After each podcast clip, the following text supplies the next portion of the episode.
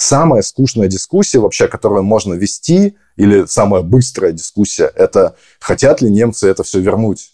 И там просто скажешь нет.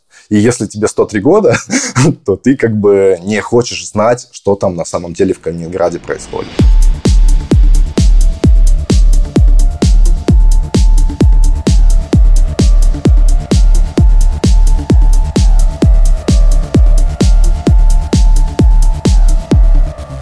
Всем привет!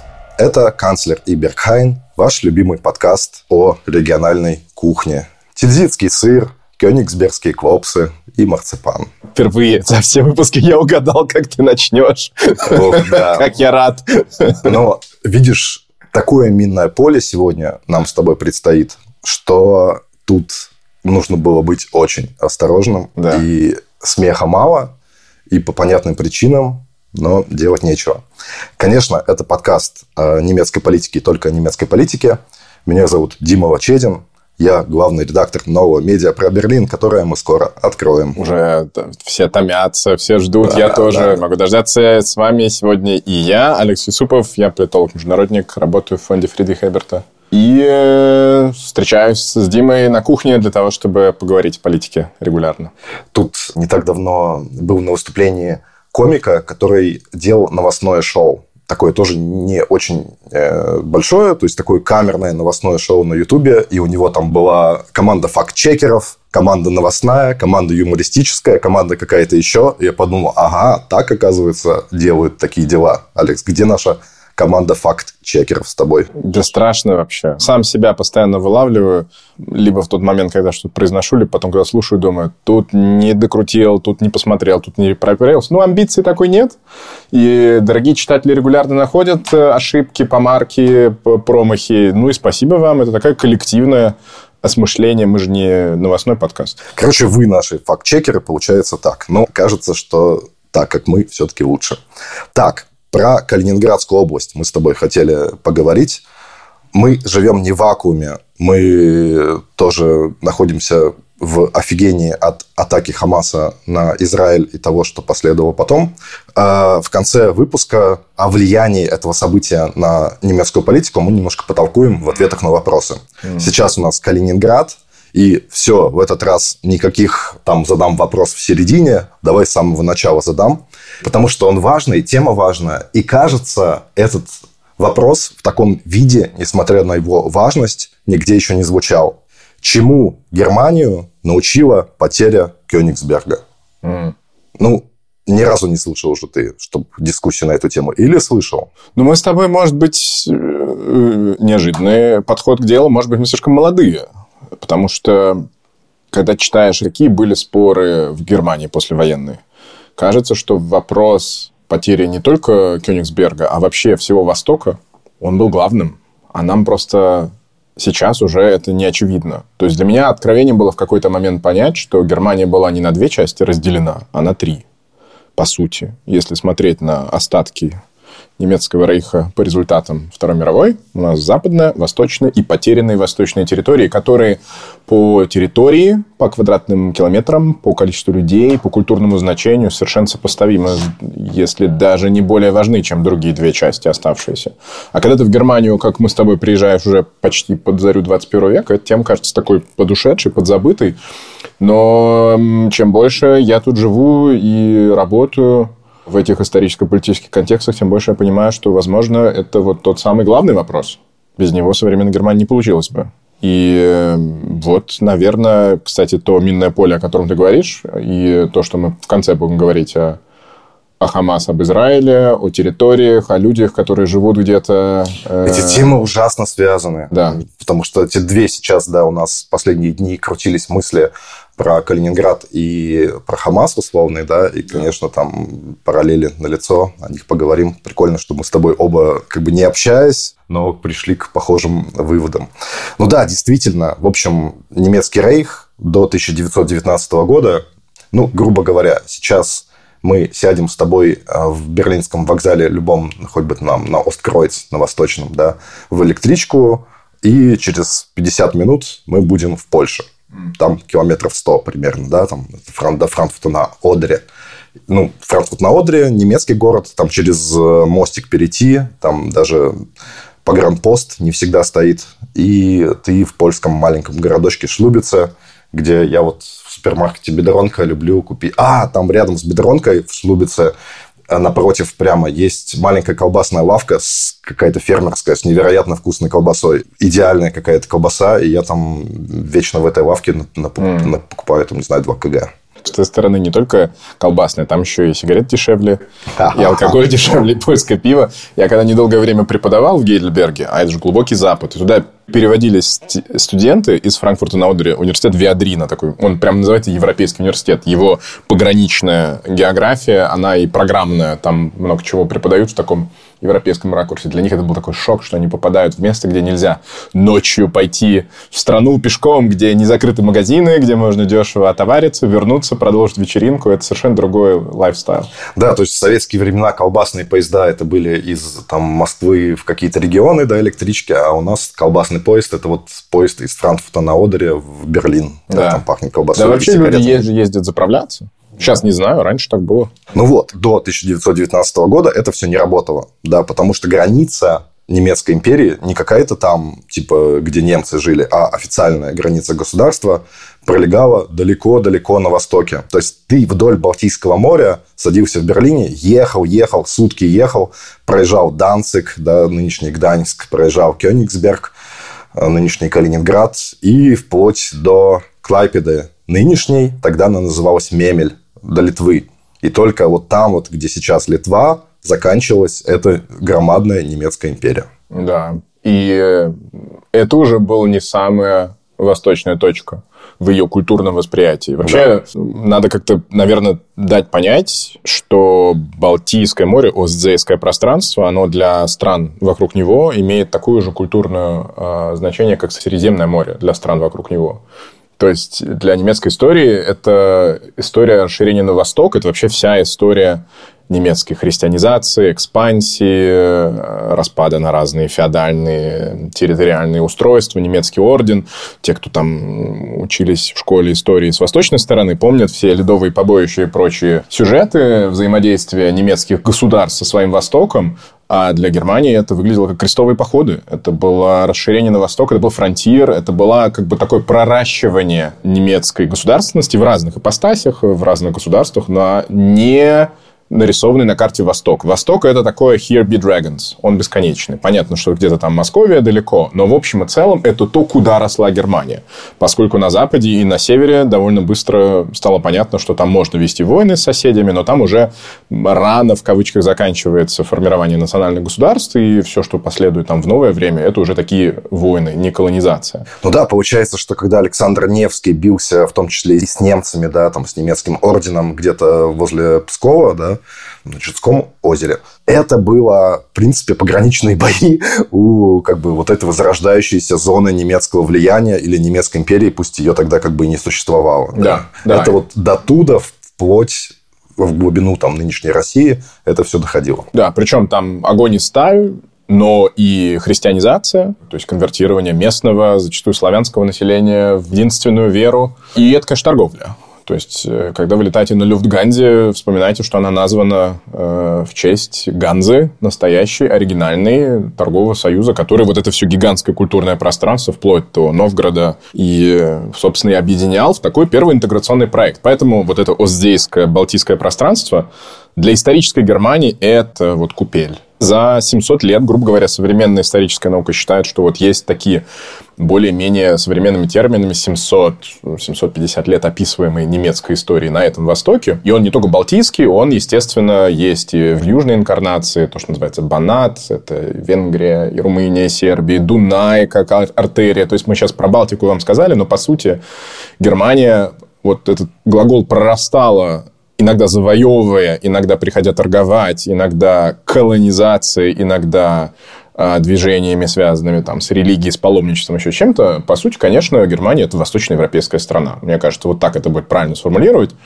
Сегодня она такой не выглядит, но ее идентичность и какие-то ее прямо исторические высоты ее развития и воинствующие, и культурные, они в основном на Востоке. Вот, поэтому, возвращаясь к моему тезису, что Германия после Второй мировой войны распалась на три части, а не на две, становится важным понять, что это за травма. А эту травму не только в территории можно выразить, но и в количестве людей, которые эти территории покинули.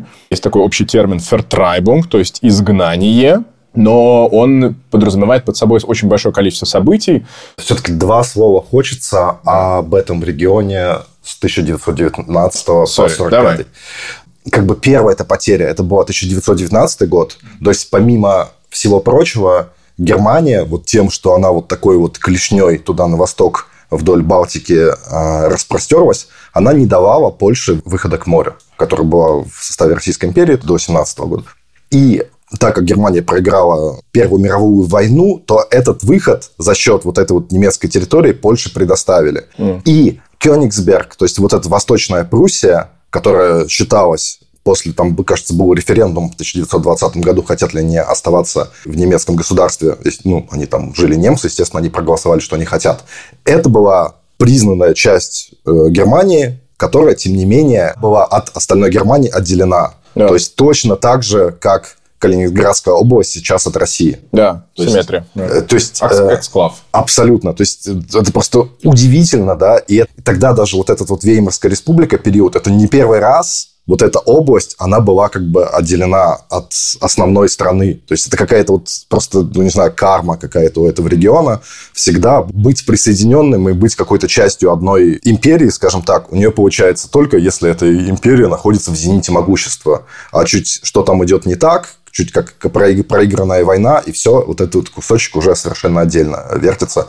Просто хотел сказать. То есть, да, первая травма – это 1919 год, когда эта территория немецкого рейха на востоке уменьшилась первый раз, но все это не идет ни в какое сравнение с 1945 годом, когда реально Германия громадный кусок своей земли потеряла, ну, там 110 тысяч квадратных километров. Соотношение тут интересно, что из этого всего нынешняя Калининградская область всего 15 тысяч километров. Mm.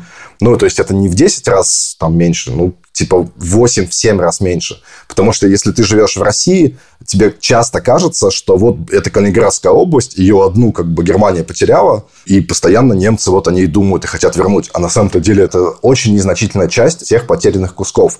Это даже не вся Восточная Пруссия, потому что Восточная Пруссия, она включала и Мемель, Клайпеду, которая Литве отошла, и Мазурская область, которая отошла Польше, тоже большой такой кусок. И вот только вот относительно небольшой кусочек 15 тысяч квадратных километров, которым нынешняя Калининградская область сейчас входит в состав непосредственно России. А основные эти территории отошли как раз Польша. А Польша зато потеряла территории, которые отошли, соответственно, Украине, со Львовом и так далее. То есть был просто невероятный перекрой европейской карты – после 1945 года и в непосредственно в 1945 году.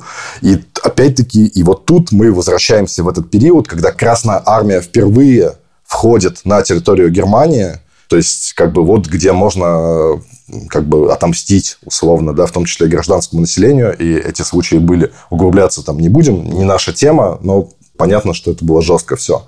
И немецкие власти, дабы там избежать паники, непонятно чего, не подрывать мораль населения, до последнего не занимались эвакуацией мирного населения и так далее.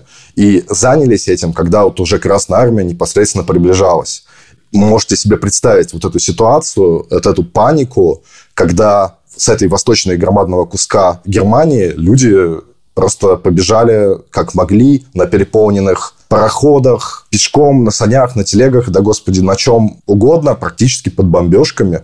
В ходе этого переселения погибло, по немецким оценкам, около 600 тысяч человек а всего переселилось миллионов 15, получается, туда да, вот. Да, я видел 12-14 миллионов общего, общего количества. Это доехало до Германии. Ну да, да. Но это и не только Восточная Пруссия. Это как бы вот mm-hmm. целиком mm-hmm. весь, все так называемые Остгебиты да, и все Volksdeutsche. Да. Чтобы вы понимали, Ост, вот, Дима, про то, что, о чем ты сейчас говоришь, это действительно граждане Рейха, Да. А есть же еще немцы культурно, которые не граждане Рейха, а живут на территории других государств. Они тоже начинают сниматься с мест, их тоже начинают выдавливать по разным э, причинам. Но вот эта общая сумма, да, до 15 миллионов, до миллиона погибших в процессе. Это еще не те цифры, там, три года спустя, пять лет спустя есть другие цифры погибших из-за ранений, болезней и так далее. Но, в общем, это гигантского масштаба человеческая и общественная трагедия. Ты очень хорошо нас привел и напомнил о Первой мировой, потому что, по сути, повторяется расплата за неудачную военную агрессию, экспансию. Да, если после Первой мировой Германия теряет Западную Пруссию, вот та территория, которую отдали Польше, вокруг Данцига, тогда еще немецкого города, причем его делают уже не немецким, его вводят из управления немецких властей, создается специальный мандат Лиги наций, он считается свободным городом, хотя там в основном живут немцы, не только, он всегда торговый, смешанный, но в основном. Здесь и в этом уникальность события. Историки считают, что э, изгнание немцев из восточных территорий уникально, во-первых, своим масштабом, те цифры, о которых ты сказал. Во-вторых, своей финальностью. То есть, э, это не то, что кто-то ушел, а кто-то остался. Там практически не остается никого.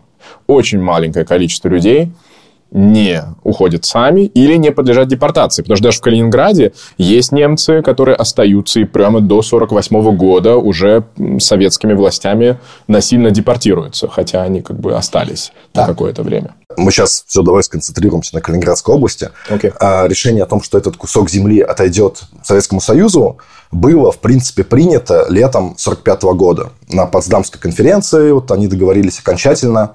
То есть, это был с точки зрения международного правопонимания, да, абсолютно как бы легитимный на тот момент переход. Никто не оспаривал, кроме как бы Германии, но Германии тогда, по сути, не было. Она была оккупирована, разделена и так далее. Ну, то есть, по сути, это не было какой-то захват, как захват нынешней Мариуполя, да, который не признает, кажется, ни одна страна в мире, там даже Беларусь, кажется, не очень хочет. Но вот тогда нынешнюю Калининградскую область, ну, тогдашний Кёнигсберг, летом 46 года его переименовали в Калининград, члены Поздамской конференции, участники, это Великобритания и США, самые победители, союзники, да, самые могущественные страны мира на тот момент. То есть, никого с этим вопросов не было. Этот кусок, все, он достается Советскому Союзу, а точнее РСФСР, да, потому что Советскому Союзу досталась и Клайпеда, которая сейчас Литва. Но мы говорим об этом куске. Оставших, то есть вплоть до 1947-48 года большинством населения этого региона оставались немцы. А их там осталось, по разным оценкам, ну, может, 1200, тысяч, от 100 до 200 тысяч. Те, которые не ушли до Те, этого. которые не ушли, да. да. Эти люди жили в невероятно тяжелых условиях. Город еще до боев за город был э, разрушен налетами британской авиации. Там много было разрушений, много жертв среди гражданских. А этот город как бы брали штурмом. Там были городские бои. То есть, там никакого водопровода, электричества, ничего не оставалось. Те, кто не смогли покинуть, те, кто остались, немцы, их там, ну, в Калининграде, ну, наверное, треть осталась на тот момент, кажется, может, чуть меньше, там 100 тысяч где-то населения. Жили они там настолько нищенские в таких плохих условиях, что просто по причинам голода и от холода умирали люди десятками тысяч. Мы вряд ли можем целиком обвинить в этом советскую сторону, потому что самим было тяжело. Да? Вряд ли приоритетом советского командования было там забота о немцах, никто о них так особо не думал.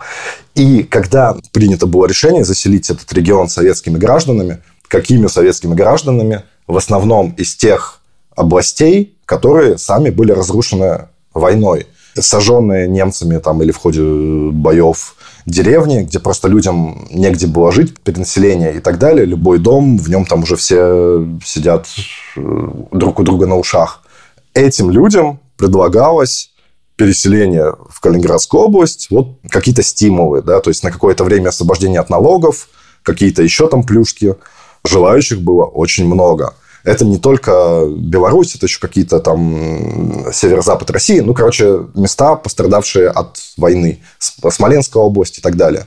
В итоге взяли не всех. То есть, вот учитывая все эти условия, там, перенаселение, какие-то финансовые выгоды и так далее, желающих переселиться было больше, чем действительно взяли. Но 1400 примерно переехало. Ну, это не совсем как бы городское население, да, это люди, которые потеряли свои дома.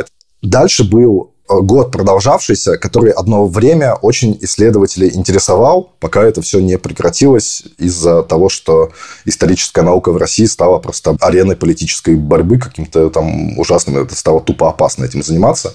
Но вот этот вот год совместного сосуществования советских граждан и немцев на этой территории – это чрезвычайно интересный и показательный пример. Да, немцы были граждане второго сорта, прямо скажем, да, то есть советские граждане занимали там условно, э, если стоял какой-то там дом первый, второй этаж, а немцы спускались в подвал. Но однозначно негативным этот опыт тоже назвать как бы и не получается, и не хочется. Все-таки, когда люди гражданские вместе живут, там неизбежно возникают и какие-то семьи, и общение, и люди есть люди, да, это социальные существа, и это уже не враги, да, или там, когда ты даже думаешь, что это враги, но видишь живых людей, которые мерзнут, и им плохо, то ты к ним проникаешься сочувствием. Пока действительно в 1948 году или, кажется, осенью 47-го почти всех немцев, кроме тех, кто там нужен был на производстве заводы строить условно, да, или на этих заводах работать, не депортировали в Восточную Германию. Так что сейчас в Калининградской области, прям скажем, немцев не живет или живет там какие-то, не знаю, десятки, сотни человек но это... Да, это стати- статистическая погрешность. Абсолютно, да. Те, которые переселились на восточную часть страны, где была скоро образована ГДР, а как раз вот последний этап, там, 47 года, депортация немцев, их туда переселяли они, как бы, условно говоря, молчали. То есть у них как никакой возможности даже поговорить о том, что, может быть, мы туда как-то вернемся, не было, потому что ГДР, ну, по крайней мере, первое время точно управлялась непосредственно из Советского Союза, а для Советского Союза все было ясно. Да, вопрос не стоял. Это да. как бы было понятно, есть ре... это то, что реалии. Все. Те люди, которые бежали, переехали в Западную Германию, но первые годы основной темой было, конечно, не возвращение каких-то территорий или возвращение в места, где они родились. Первые годы большой эм, травмирующей на поколение темы было отношение к приехавшим. Потому что, по сути, это первые беженцы в истории современной Германии. И их западные немцы, которые тоже во многих местах еще не организованного ФРГ, в оккупационных западных секторах остались ничем. Мы несколько раз об этом говорили. Социальные условия на этот момент еще ничем не отличаются. Германия везде одинаково разрушена. Чем более промышленный центр, тем больше он состоит из руин вопросы еды, вопросы отопления, болезни, голода, потом начинают возвращаться военнопленные. То есть, как бы в общем и целом, это полный клубок проблем, и никому особо нет дела именно для, для этой конкретной группы, хотя она гигантская по своей численности. В некоторых частях Западной Германии каждый четвертый был изгнанным из восточных территорий. Каждый четвертый. И это процесс, в котором вот этот большой немецкий мир, такой разнообразный, имперский, с большим количеством идентичностей. Вот мы же сейчас тоже с тобой иногда подшучиваем над немецкими идентичностями. Там в Заре такие, в Тюринге такие, в Баварии третьи. Здесь целый ряд вот этих региональных культур и идентичностей Востока, он схлопывается. Он, во-первых, он приезжает на чемоданах, э, и на них смотрят, и обидно, кстати, называют рюкзак Deutsche, да, немцы с рюкзаками, к ним относятся как к беженцам, к чужим. Их диалекты непонятны, их э, миры, из которых они приезжают, чужие. То есть это может быть там крестьянин из Галиции украинский, да, немец, или вот, э, скажем, из Силезии или из Померании, потерянный на Востоке, он приезжает и попадает в совершенно урбанные контексты в Штутгарте, где живут вюртембергская интеллигенция, которая смотрит на него, не, не очень понимая, где разница между ним и поляком условным. Да. Или наоборот, пражская богатая немецкая буржуазия, которая тоже начинает уезжать, э, попадает в совершенно контексты вот такие аграрные. Мы с тобой говорили об Баварии, которая на момент конца войны более такое территория крестьянская, в какую-нибудь там Нижнюю Франконию, и на них смотрят тоже квадратными глазами, не понимая, кто эти люди в богатых пальто с непонятным произношением и таким видом, будто они из Парижа приехали. А это все немцы. Эти немцы, те немцы, эти немцы, те немцы. И вот этот круговорот, он запускается, и он приводит к тому, что истории большинства вот из этих 12-14 миллионов, они начинают уходить на задний план. Становится выгоднее не акцентировать на внимание на том, откуда ты, кто ты. В борьбе за ресурсы, за работу, за жилье важно не казаться еще одним э, нахлебником. Не говоря уже о том, что первое время оккупационные власти вообще не занимаются их проблемами. И даже свежеорганизованная ФРГ до 1953 года, то есть первые 3-4 года, не особо вопросом их занимается. И есть романы людей из семей, где часть бежала в будущую ГДР, а часть бежала в будущую ФРГ. И становится понятно, что в будущем ГДР было жить проще, потому что там не было хотя бы вот этой дискриминации. Ко всем относились примерно одинаково. А в, в ФРГ людей начинают заселять в квартиры местных по решению местных властей и оккупационных властей. Ну как же надо этот гуманитарный кризис разрешать? Это вызывает, естественно, трение, ксенофобию, непризнание немецкости, и в это включается вопрос вины не сразу, сильно позже, но вот этот вопрос, а почему мы еще должны и вот за этих, за восточных немцев, в смысле немцев из Остгибита, нести какую-то дополнительную нагрузку, он не очевиден, потому что вся вот эта теория коллективной вины, она формируется медленно.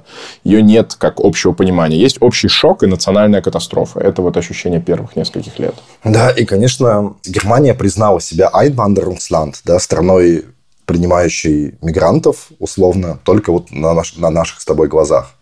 По идее, она могла это сделать уже тогда. Да, и, кстати, вот в 2015 году я, по-моему, в Лейпциге или в Йене э, мэр, у которого был бэкграунд из вот таких, он второе поколение бежавших из Остгибита, он на вокзале, по-моему, распорядился вывесить большой фотоколлаж где с левой стороны черно-белая фотография людей, бегущих с рюкзаками, тянущих за собой по земле какие-то свои пожитки с детьми на руках, и это были беженцы из Восточной Пруссии. А справа такую же актуальную фотографию с сирийцами.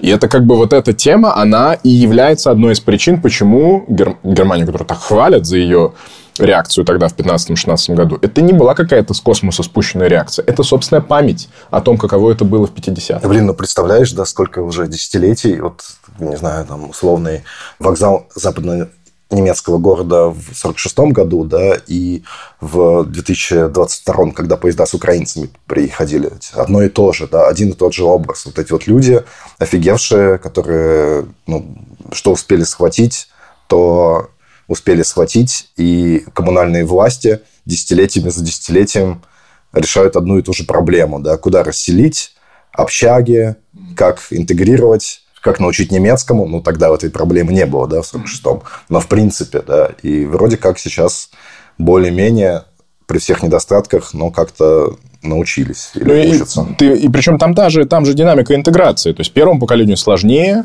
их дети зарабатывают меньше, чем дети местных, у них больше социальные риски, а потом это потихонечку начинает эм, выравниваться. Для меня еще важно сказать, что вот этот опыт Западной Германии, тогда еще только западной, Аденауровской, он закладывает некую идею о коллективной ответственности. Не про вину за то, что произошло, об этом сейчас отдельно хотелось бы поговорить, а ответственности за вот этих погорельцев, в кавычках, лишенцев. Да? И это совершенно конкретный вопрос. А как платить за, извините, интеграцию больше, чем 10 миллионов новых людей в стране, в которой так полный крах? И, что интересно, Германия перенимает опыт Финляндии. Потому что в Финляндии уже был а, ситуация, в которой финны, бегущие из Карельского перешейка после советско-финской войны, тоже распределялись по стране, и вставал похожий вопрос для не очень богатой экономики, а что, собственно, делать с этими людьми, потому что нужно коллективное какое-то усилие. Да? И Аденауэр а его первый кабинет, по-моему, уже придумывает э, импорт вот этого закона, закона из Финляндии. Он называется Lastenausgleichsgesetz, э, закон о распределении нагрузки. И, по сути, это те меры, к которым сейчас призывают экоактивисты. То есть, это налог на богатых. Это налог, который на 30 лет вперед обязывает тех, у кого есть определенная недвижимость или акции, или кредиты, или движимый капитал – некую часть э, своего имущества отдавать на то, чтобы интегрировать, принимать, кормить, э, греть людей из Восточной Пруссии, Силезии, из Померании. На, и он на 30 лет. Перед тем, как вы в следующий раз будете вменять сегодняшнему правительству, что оно пытается хоть примерно сделать что-то же похожее, поймите, что это тоже ДНК современной Германии. Ну и всегда, когда более-менее левый политолог говорит в Германии налог на богатых, начинает звучать колокола. Да. да. Но это, на, думаю, слышно, это на нашей кухне. Тут рядом стоящая католическая церковь зазвонила. Итак, давай скажем, что вот эти немцы-беженцы в 50-х годах все-таки получили свое политическое представительство. Да, это партия Союз изгнанных с родины и лишенных прав. Да. Как-то вот таком устоявшийся перевод.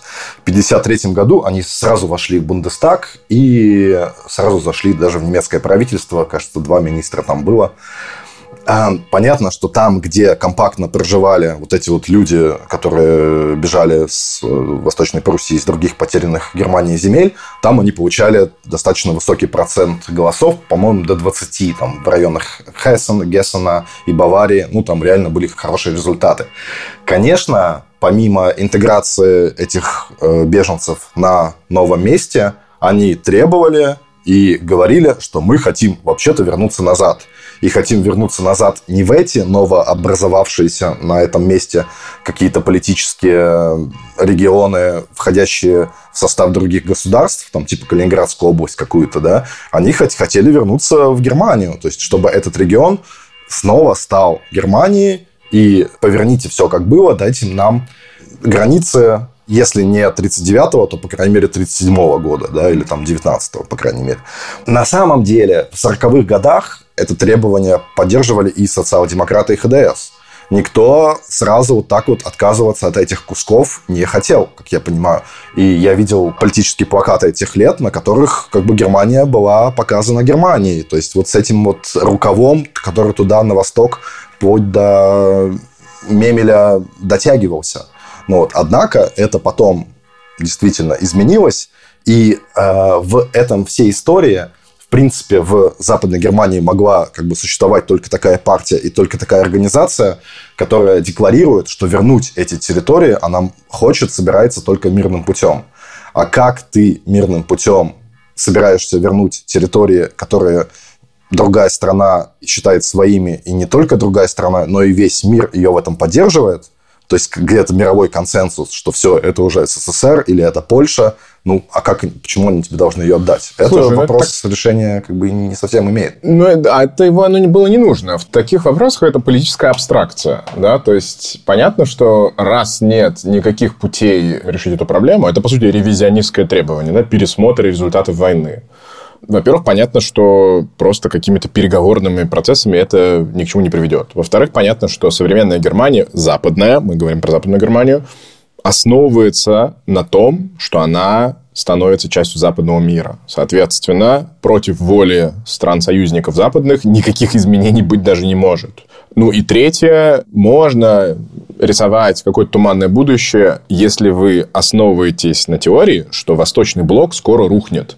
И вот этого тоже зачастую нам сегодняшнего дня непонятно. Первое 20 лет примерно после конца Второй мировой войны на Западе, в том числе в Германии, культивировалась идея, что скоро все закончится. Кстати, несколько напоминает сегодняшнее настроение, потому что не было конкретного объяснения, каким таким магическим путем Советский Союз и все его страны-вассалы рухнут, но была политическая идея, что вот на то, в тот момент, когда все рухнет, такое требование должно быть сформулировано, подготовлено, и Бонн, как столица ФРГ, должен, должен быть вложиться полностью в ревизию вот этой исторической ошибки. Это воспринимается как историческая ошибка. Поэтому... Когда у тебя вот эти три вещи, это абстракция. Ты ничего не можешь и не обязан доказывать. Достаточно требовать этого в предвыборной Ну, ты должен следить, чтобы Западная Германия не признала эту границу между ГДР и Польшей по рекам Одер и Нейсе, да, или Найса по-немецки. Ну, вот. То есть ты за этим только следи, чтобы там это бы не было золотыми скрижалями там где-то на мраморной доске. То есть давайте мы об этом говорить не будем. Мы как бы хотим это все вернуть, но непонятно как. Но это часть общей доктрины. Ты же и ГДР не признаешь еще в этот Конечно, момент. То есть, да. ты в целом, в целом, как западно-немецкий политик, отвергаешь все последствия войны на Востоке. Ты говоришь, это временно. Посмотрим, что будет. Ну, в 70-х годах пришло понимание, что это не временно. Да, и э, это связано Остполитик и твои, собственно, любимые социал-демократические канцлеры, которые признали и ГДР, и признали и э, границу между ГДР и Польшей. Да, и это как бы не главная наша сегодняшняя тема, но тоже, что часто вот Вилли Бранта, который придумывает эту концепцию, что нужно мириться с Востоком, вообще надо признать реалии. То есть там есть фраза у Эгона Бара, его внешнеполитического советника, что перед тем, как какие-то стратегии делать, надо признавать реалии. Реалии заключаются в том, прошли вот эти 20 с лишним лет после конца Второй мировой, и как-то глупо утверждать, что завтра все рухнет, и Восток освободится из-под гнета коммунистической диктатуры, и все снова будет замечательно. Но, видимо, нужно было поколение смениться, ушел Аденауэр, пришел Вилли Брандт, а мы не забываем, что Вилли Брандт – это, в общем-то, подпольный антифашист, который в норвежском изгнании боролся с нацистами, совершенно другого типа канцлер. Аденауэр, хотя и демократический канцлер, но ему припоминают, что он был мэром и в Третьем Рейхе, и у него вот в этой коалиции, что интересно, ты сказал об вот этом блоке изгнанных и людей, лишенных прав, Аденауэр берет их в коалицию без нужды. Они ему не нужны для того, чтобы строить коалицию. У Аденаура тогда на сегодняшний день кажущиеся фантастическими 46 там каких-то процентов. Он берет к себе всегда своих любимых партнеров свободных демократов. Он берет туда партию под названием Deutsche Partei, которой тоже нет, она такая была э, демократическая, национальная, скажем так. И еще вот эту четвертую. То есть, на самом деле, не они ему нужны, а он их начинает поглощать, поглощая их повестку. То есть должен был уйти Аденауэр для того, чтобы было в немецкой политике на волне студенческих протестов. Не забываем, конец 60-х, это вот это момент освобождения от гнета. Дети, выросшие уже в новых реалиях, начинают задавать родителям вопросы, а чем вы занимались в Третьем Рейхе, и почему мы так мало говорим о том, кем был дедушка. Все эти темы всплывают. И вот на этой волне Вилли Брандт понимает, что настал момент признать реалии. Реалии заключается в том, ГДР – это настоящее функционирующее государство, и вторая реалия – это то, что дальше на Востоке все потеряно и надо признать эту границу, Одернайса, надо съездить в Польшу, он едет в Варшаву, он падает там на колени перед мемориалом жертвам э, восстания Варшавского, возвращается обратно, и вот реакцию после его поездки обычно в учебниках истории современных не дают в школах. если вы зайдете и посмотрите, как пресса сопровождала его возвращение, его встречают как национал-предателя. То есть на тот момент то, что сейчас кажется поворотным моментом немецкой истории, выглядит как политическая ошибка, как предательство, как нечто, за что его будут судить, когда его не переизберут на следующих выборах. То есть это реальный риск, на который он идет. Но этим риском он вот эту энергию, на которой миллионы изгнанных из Востока строили э, политику в Аденауровской ФРГ, он эту энергию перехватывает и делает из нее что-то другое.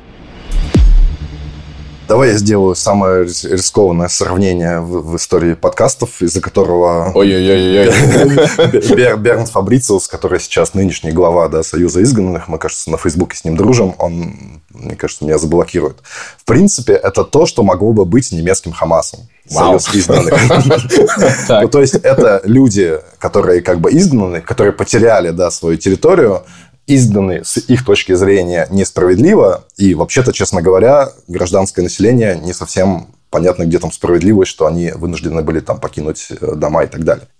Они могли бы потратить действительно, не знаю, десятилетия и так далее, и так здесь своими и не стать, и воспитать в себе вот этот вот культ потерянных территорий – вплоть до вооруженной борьбы. Это все могло бы быть, но так это не получилось, потому что этот орган, ну или вот эта вот политическая партия, о, которых, о которой мы говорим, она ушла в никуда. Ты уже рассказал, как э, ХДС захапал ее, по сути, повестку, да, ее изнутри как бы забрал. Она переродилась в организацию «Союз», э, организацию «Союз изгнанных», которая оплачивалась из федерального бюджета – да, которая разделялась на землячество, вот это Landsmannschaften, да, которые до сих пор, их там землячество э, Восточной Пруссии, землячество Силезии и так далее, и так далее, и так далее, их там много.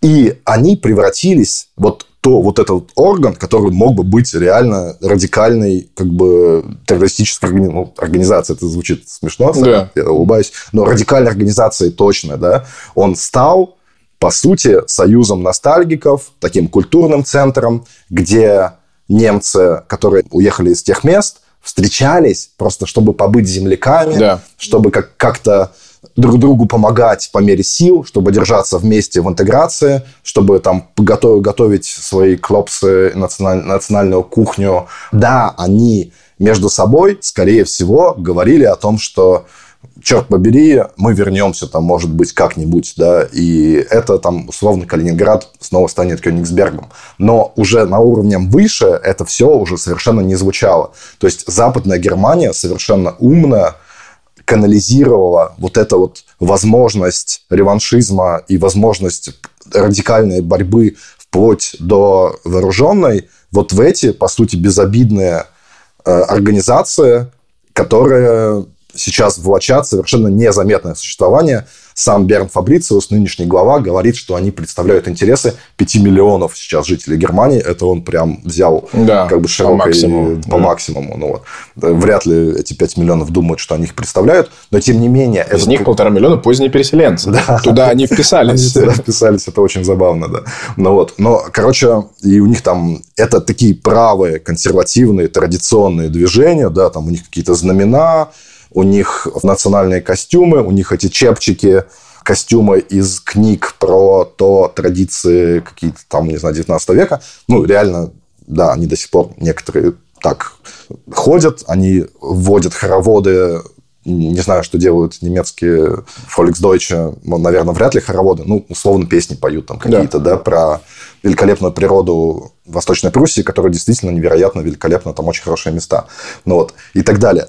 И это все могло бы стать реально таким вот центром реваншизма, но в итоге это превратилось, и в какой-то степени оно скажем так, и стало, потому что молодежные их организации, это мы с тобой знаем, это были просто ну, как бы такие, если сказать, некоторые были прямо не нацистские ячейки, да. Ну, вот. Ну Но ну, да. в основном, как бы, это все были вот такие вот исторические кружки стариков, которые вспоминают о своем прошлом, которое не вернуть никогда.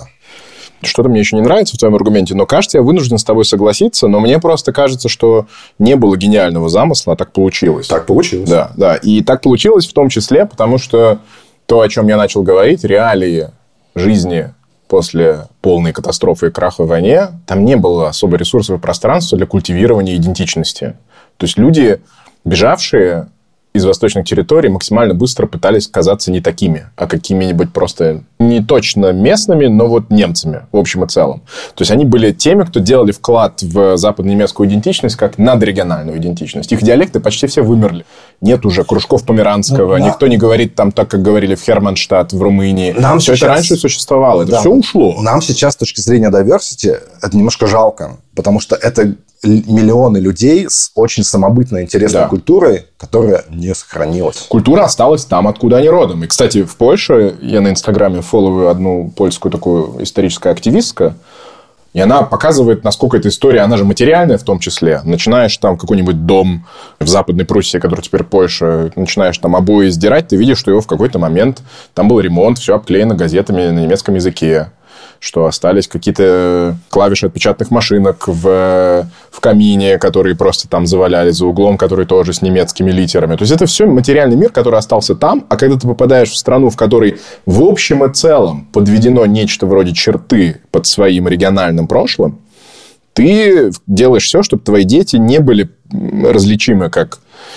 люди из э, Трансильвании или люди из э, Богемии или люди из того же Кёнигсберга. И только сейчас вот эти вот столько времени должно пройти. Третье поколение, да, поколение внуков тех, кто бежал, они сейчас начинают писать книги. Уже поздняк. Ну, поздняк для чего? Для культурного осмысления того, что произошло, в самый раз. Для политических требований поздняк абсолютный. Но видишь, уникальная ситуация в том, что любые, даже самые радикальные из этих требований, а действительно там были не просто ностальгики, и сама формулировка «союз людей, лишенных прав», они же опирались на тот факт, что с их точки зрения их наказали ни за что они проводили прямую линию, говорили, мы никак не участвовали в принятии решений по Холокосту. Мы никак не были теми, кто прям Гитлера привел к власти. Его вообще там в Мюнхене избирали в. Что вы от нас-то хотите? Да? И эта линия, она держится довольно долго и во внутренней ментальности, и во внешнем понимании, что произошли две катастрофы. Произошла преступная, невозможно описать какими словами, э, события Холокоста. Параллельно к этому через запятую произошла история изгнания которую тоже не с чем сравнить в европейской истории по масштабу. Но вот важен знак. Там знак не равенства, что и тут преступление, и тут преступление. Потому что в тот момент, если ты ставишь знак равенства, это, это начинается самый главный whataboutism, который можно себе представить. А мы-то тут при чем? А у нас тоже Красная Армия нас насиловала и согнала нас с наших хуторов. Да? Есть люди, которые это делают, но они в реалиях Германии после войны маргиналы полные. Потому что это несовместимо с консенсусом Германия – часть западного мира. Германию пустили обратно к столу цивилизованных наций. Они стали относиться к Германии как э, к родине варварства извечного и неисцелимого. Ценой за это является проведение вот этого... Можно говорить об изгнании, но через запятую а не без какого-то отождествления, что является ли это ответом, является ли это местью за... То есть нет, вот этого дискуссии не было. Она была только в узких радикальных кругах. И это все всплывает в 80-е годы, когда в Германии происходит так называемый историка штрайт, диспут историков. Наверное, одно из самых важных событий в интеллектуальной и в публичной истории современной Германии, где профессиональные историки академические начинают ставить себе вопрос о значении Холокоста как такового в целом для немецкой истории. Потому что, и этим, кстати, часто пользуются современные альтернативы для Германии, Гитлер пришел к власти в 1933 году, война закончилась в 1945. Это 12 лет. Это короткий период по любым стандартам. И... Фогельшиц. Да. АДГ, да, господин Гауланд из АДГ считает, что поэтому не надо слишком много внимания им это уделять. Он номерами оперирует и говорит, в тысячелетней нашей истории 12 лет, что такое. Но для современной ну, Германии... Птичка насрала. Птичка да, насрала, он говорит, да. Очевидно, что ценой возвращения Германии в цивилизованный мир, я слово цивилизованный здесь использую осознанно, потому что не цивилизов... если бы Германию не пустили, это была бы навсегда родина преступников галактического масштаба. Ее пустили обратно в клуб стран, у которых может быть сложная, но в общем и целом человеческая история. И ценой является особое отношение к этим 12 годам и к тому, что там произошло. И поэтому вот у этих людей, у всех Фертрибена, у всех тех, кто из восточных территорий потеряли все, всю свою вековую историю и попали в этот новый контекст, у них действительно дилемма. Если ты по-настоящему хочешь становиться Хамас, то ты идешь наперекор не только условным поселенцам из РСФСР и по условному ГДР, ты идешь наперекор новому консенсусу твоей новой родины. Западной Германии, которая вот в самое позднее, в 80-х годах прошли, должны были пройти вот эти 40 лет, 50 лет. Э, Все это начинается, потому что 50 лет прихода к власти Гитлера становится таким импульсом для того, чтобы начинать писать статьи, выступления. Выходит, кстати, сериал. Нельзя недооценивать э, роль телевидение, которое мы с тобой ругали отдельно, там, по-моему, АРД производит сериал «Холокост», в котором еще раз новому поколению людей показываются с новыми историческими перспективами, в новом качестве показывается напоминание о том, что их предыдущее поколение сотворило. И в этот момент стоит вопрос, и это часть вот этого диспута историков, является ли изгнание из Востока местью и оправдываемой реакцией на Холокост? Если ты начинаешь вступать в эту дискуссию, ты проигрываешь. То есть твоим единственным вариантом является ставить запятую и брать те крохи внимания, которые остаются для этой нечеловечески трагичной э, истории, но при этом никаким образом не отождествлять ее и не ставить какую-то там причинно-следственную связь. А это сложно, это очень тяжело для психики людей, которые везде вообще наша психика во всем всегда пытается увидеть причинно-следственную связь. И националистический спектр из правых консерваторов, в том числе среди вот этих профессоров истории, они пытаются сделать это следующим путем. Они пытаются сказать, да, конкретное наступление Красной Армии возможно трактовать, естественно, только в ракурсе конкретно Второй мировой войны, их сначала оборонительной борьбы, а потом наступательной.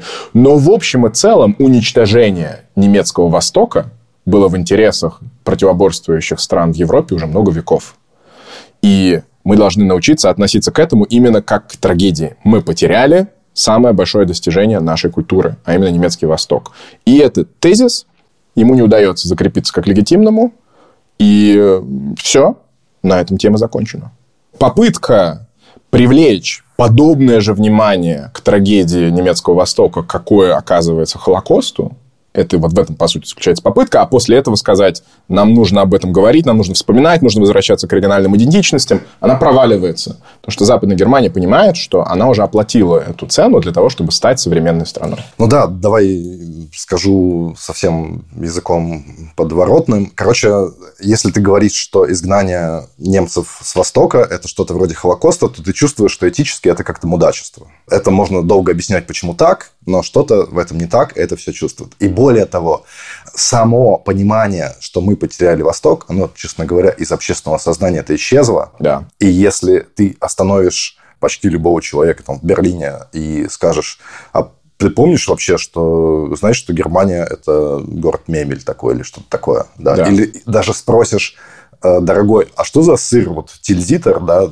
популярный сыр везде продается, не очень вкусный, мне кажется. Что за город Тильзит? Да, и где он находится, то тебе никто не скажет. И тем более не скажет, что это город Советск, и находится он в Калининградской области сегодняшней, да. Я так думаю, что даже про Кёнигсберга Клопса, мои любимые, не все знают, что это за Кёнигсберг, что это Калининград, и это кого-то удивит. Но вот, но у этого ты очень круто сейчас описал общественно-исторический дискурс этого всего. У этого же была еще и проекция в личной судьбе людей, да, в твоей личной биографии. И хочешь ты становиться вот этим как бы членом Хамаса, да, который сколько там тебе жить осталось? Жизнь же длинная, да, там 70 лет, ну, ты 20-летний или даже 10-летний человек. И ты будешь, пока ты не умрешь, до 90 лет, страдать, плакать и мечтать о несбыточном, о возвращении куда-то, что давно исчезло и уже не будет. И, видимо, это чисто биографически не самая выигрышная позиция. Да? И мало кто так делал. Калининградская область супер меня удивляет отношение немцев к этому региону. Дело в том, что они туда попасть не могли. Калининградская область была э, закрытая зона для иностранцев. Это был такой режимно-военный какой-то объект. Там за все, не знаю, 40 лет, с 45 -го года до там, 90-х побывало всего несколько десятков немцев. Причем некоторые как-то так, под видом, не знаю, шведских моряков условно. Это не то, что дай-ка я съезжу, посмотрю, как турист, как там мой дом. Они смогли сделать это только в 90-е. И поэтому это вот просто... Я, у меня статья на «Медузе» об этом, немецкая Атлантида называлась, да? Это просто как бы вот этот вот город невероятный, как бы красивый, исторический, культурный центр, торговый центр, политический центр. Это не какой-то там, не знаю, это Катя Кольвец, это Ханна Аренд, ну, про Канта все знают. Ну, это прям интеллектуальный центр. Один, может быть, входит в пятерку вообще интеллектуальных центров Германии как таковой на какой-то период времени, так я скажу. И вдруг он как бы исчезает, и вместо него как бы ничего на полвека. Оттуда вообще никаких сигналов не поступает. И очень легко подумать и представить, что там все так же, да, что ты вообще не знаешь, что там происходит, но в твоем воображении этот город как-то живет. И это было то, с чем эти люди жили полвека. И поэтому, когда в 90-е они туда поехали, у них был такой шок, они офигели. Да. И они быстро об этом забыли. Одна из моих любимых немецких газет, потому что она очень дикая, это «Просише Allgemeine Zeitung». Ты Вау. держал ее в руках? Нет. О, сейчас расскажу. Короче, Просише Allgemeine Zeitung или Просише Allgemeine – это и есть вот этот вот газета, которая существует для этой группы, для переселенцев, беженцев и так далее. У ней в лучшие времена, там, в 50-е годы, был тираж, не знаю, 100-200 тысяч экземпляров. Но и сейчас у нее тираж 18 тысяч экземпляров. Нормально. Это неплохо. И у нее есть отдельная э, вкладка, которая называется Ostpreußenblatt. Это газета в газете конкретно уже для тех, кто в том числе из э, Кёнигсберга уехал. И это очень дикое чтение. Там есть репортажи из Калининграда. Во-первых, это то место, где все эти э, города названы так, как они назывались тогда. Да. Там нет Калининграда, там Кёнигсберга, да. Там нет Зеленоградска, там Кранц, там нет Светлогорска, там Раушен, там нет Черняховска, это Инстербург. Эта газета, она для людей, которым сейчас 90 100 лет, надо понимать, да. И она не разжигает. Это такая региональная, провинциальная газета, в которой что-то рассказывает как бы о этом мире. Но на самом деле не рассказывает она, по, по сути, ничего. Это просто как бы такая вот медитация. Я когда ее держал в руках, там была статья из Калининграда о том, как в городе снова запустились фонтаны. Да, это даже такое еще региональная пресса себе не позволяет. Ну, типа, пришел май-июнь, там запустили фонтаны. И там были просто вот эти вот упоминания как бы имен и упоминания каких-то улиц и исторических объектов, которые остались. Просто, что тебе приятно, у тебя уже да. 90 лет, ты, ты уже впал в детство. Да. да, и ты такой, ах, в Кёнигсберге где-то пустили опять фонтаны, тебе не интересно, что это Калининград и что там происходит на самом деле. Тебе просто для своего какого-то успокоения приятно, что есть где-то этот вот город, это абсолютно это от реальности, это далеко. Вообще-то это несколько как бы дипломатически и мог быть скандал из-за этого, что немецкая газета, легально издающаяся, она, она пишет вот там одна из последних статей оттуда это ну, соревнования как бы Кранца и Раушина как курортов. Понятно, по понятным причинам там сложно куда-то поехать. Курорты Балтийского моря, Зеленоградский, Светлогорск, они переживают сейчас как бы бум, да, и вот, говорит, вот там типа в Кранце больше туристов или в Раушине. И ты там, когда это читаешь, там нигде не сказано, что вообще-то это россияне, кто там как бы отдыхает, да. У тебя это просто из параллельной реальности газета. Mm. И ты такой, вау, я просто... Я даже не, сложно себе представить, что такое есть на самом деле в То Германии. это на самом деле такая виртуальная реальность для, для пенсионеров, да. которые могут это еще помнить. Но она не разжигающая. Там нет, как бы, да. там нет строчек, давайте вернем как бы это нам нужно. Ведь самая скучная дискуссия вообще, которую можно вести, или самая быстрая дискуссия, это хотят ли немцы это все вернуть. И там просто скажешь нет. Нет, большая часть немцев не знает, вот то, о чем ты говоришь, современных немцев не знает, что город там Братислава еще 10 лет назад в новостях назывался Пресбургом. Последняя минута еще об этой моей любимой газете, чтобы оставить эту тему, и, а вы ее купите, если где-то найдете, она кое-где продается. Там есть отдельный большой как бы такой лист, и там поздравления с днем рождения. И как бы если, когда ты смотришь на них, ты вообще все понимаешь. Потому что самому э, младшему имениннику там лет 75, а самому старшему в том выпуске, который я смотрел, 103. А самый популярный возраст 92, да, то есть и все тут все понятно абсолютно, да. И если тебе 103 года, то ты как бы не хочешь знать, что там на самом деле в Калининграде происходит. Но возвращаясь к Союзу изгнанных, Бундерфетрибен уже в сегодняшней инкарнации, как, по сути, организации, лоббирующие определенные интересы, это как раз вот такая прикладная история из Identity Politics. Они, вспоминаем наш выпуск про общественно-правовое телевидение, пользуясь возможностью либо по партийным спискам, либо по церковным спискам попадать в программные советы, которые решают, например, какое название города будет использоваться на карте, где показывается погода, э, вплоть до, вот боюсь соврать, но там еще 10 лет назад Братислава была Пресбургом, а, извините, столица с члена страны Европейского Союза. Любляна была Лайбахом немецким, Либерец был Райхенбургом. В общем, удовлетворение вот этого запроса поколения, помнящего, или, может быть, уже не помнящего, но себя ассоциирующегося с изгнанием с Востока, это и было главной политической целью – удовлетворять вот этот сентимент. Но без, без последствий. Без последствий, да, да. да. А если ты сегодня начнешь спрашивать людей, вот, например, э, есть же рыночный механизм, но это не только тильзитеровский сыр. Ты думаешь, люди знают, где находится Будвайс, из которого Будвейзер, что в американской, что в чешской его инкарнации. Ну, звучит немецкое название, это немецкий город. И мы с тобой можем сейчас выйти к Шпете и попросить людей сказать нам, показать его на карте. Голову никому-то не придет искать это в Чехии. Будовица. Да. Никто не будет в этом искать. Это отрезано, это реально виртуальность. Да. И по себе я тоже это иногда замечаю. Ты вот знаешь, где находится Аустерлице, как он сегодня называется? Нет. Вот я тоже не знал. Я для... Он называется Славков Увборна. Он находится, естественно, в Чехии. И никакой связи между прочтением «Небо над Аустерлицем», метро Аустерлиц в Париже и вообще всей вот этой тематикой, что это была Германия в культурном смысле. Все. Это один мир, а там за окном другой мир. Крепче всего держится Данцик. Потому что если ты сейчас на сайте Deutsche Bahn захочешь купить билет в Данцик, ты его купишь. Там до сих пор это главное название, не Гданьск. Да, но Данциг особый случай. И Гюнтер Грасс, который родом из Данцига, внес в это, конечно, свой вклад. Я не знаю, как по-русски называется Im Krebsgang, его роман как раз-таки о последних э, днях немецкого Данцига до конца войны. Как раз-таки там речь идет об этом Вильгельм Густлов, об этом пароходе, который подбивается советской подлодкой 10 тысяч человек гражданских жертв. Да, да. Гюнтер Грасс э, внес в это большой вклад. Он уже умер. Но, вспоминая вот это поколение третьих, про которое ты так сказал, вам поздняк что-то метаться, я думаю, что их роль это как раз рефлексия. У Олафа Шольца есть несколько пресс-секретарей. Вторая его пресс-секретарь, ее зовут Кристина Хоффман. Кристиана Хоффман. Она, кстати, по-русски хорошо говорит. Бывшая журналистка Шпигеля. Она выпустила в этом году книгу, я не помню точно немецкое название, но в переводе что-то то, чего мы не помним.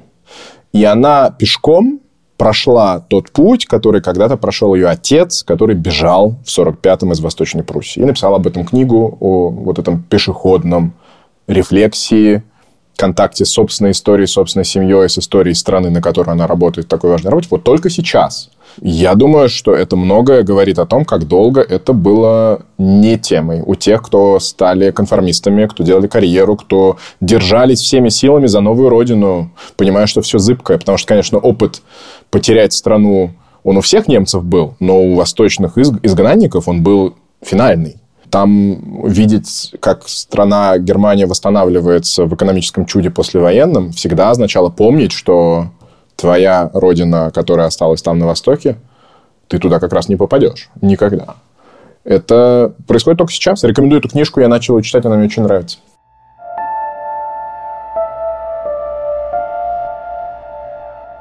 Мы с тобой чуть вперед забежали. Давай вернемся в 90-й год, воссоединение Германии. Так. Ведь это была еще одна возможность, ну, как бы теоретическая, хотя бы эту тему еще раз поднять и это обсудить. Потому что появилось новое образование на карте земного шара, новое политическое образование, ну, как бы под старым названием, да, ну, условно.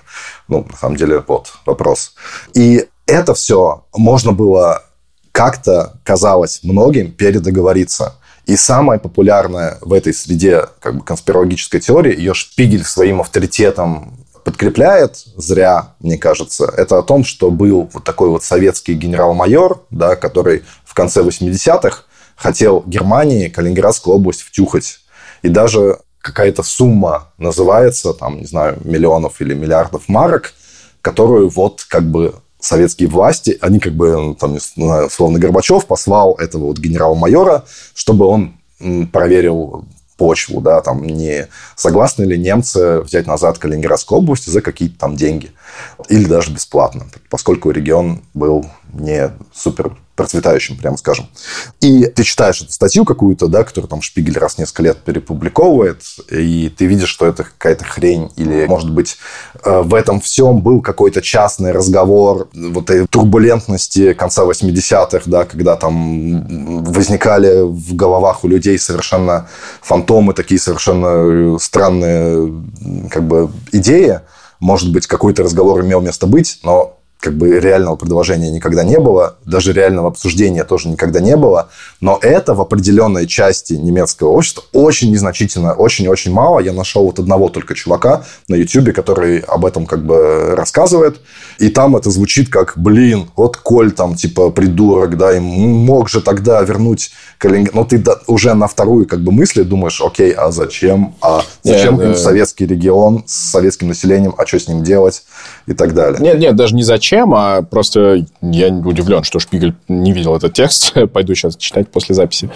Но это какая-то ерунда. Она ерунда не потому, что а могло бы быть такое или нет, а потому что цементирование на века результатов войны – это то, на чем построена эта страна. Ты не можешь взять Калининград и не поставить под вопрос все вот то многочисленное, что произошло после 1945 года, включая отношения с Польшей. Для современной Германии – в ее открытой экономике, в ее восприятии себя как э, стране не лидер, несмотря на все ожидания, в ее памяти вот этих двух войн и катастроф с этим связанных, принципиально важно быть окруженной друзьями. Это очень часто описывается внешняя политика Германии как политика страны. Кстати, для многих это может быть сюрпризом. Германия страна, у которой самое большое количество соседей в мире – это звучит э, парадоксально, но обычно страны не граничат с таким количеством стран, у них как-то меньше соседей, а за счет вот этой центральной позиции на континенте, сложной истории и насыщенностью. Правда, первое место? Ну, почитай, да. У нас, смотри, у нас, сейчас боюсь ошибиться, давай вспоминать, Дания, Голландия. Там десяток-то точно. Э, Бельгия, Франция, Швейцария, Австрия, Польша, Чехия, Люксембург. Вот, у нас 10 стран, по-моему. Кого-то я забыл потом посмотрите, найдете.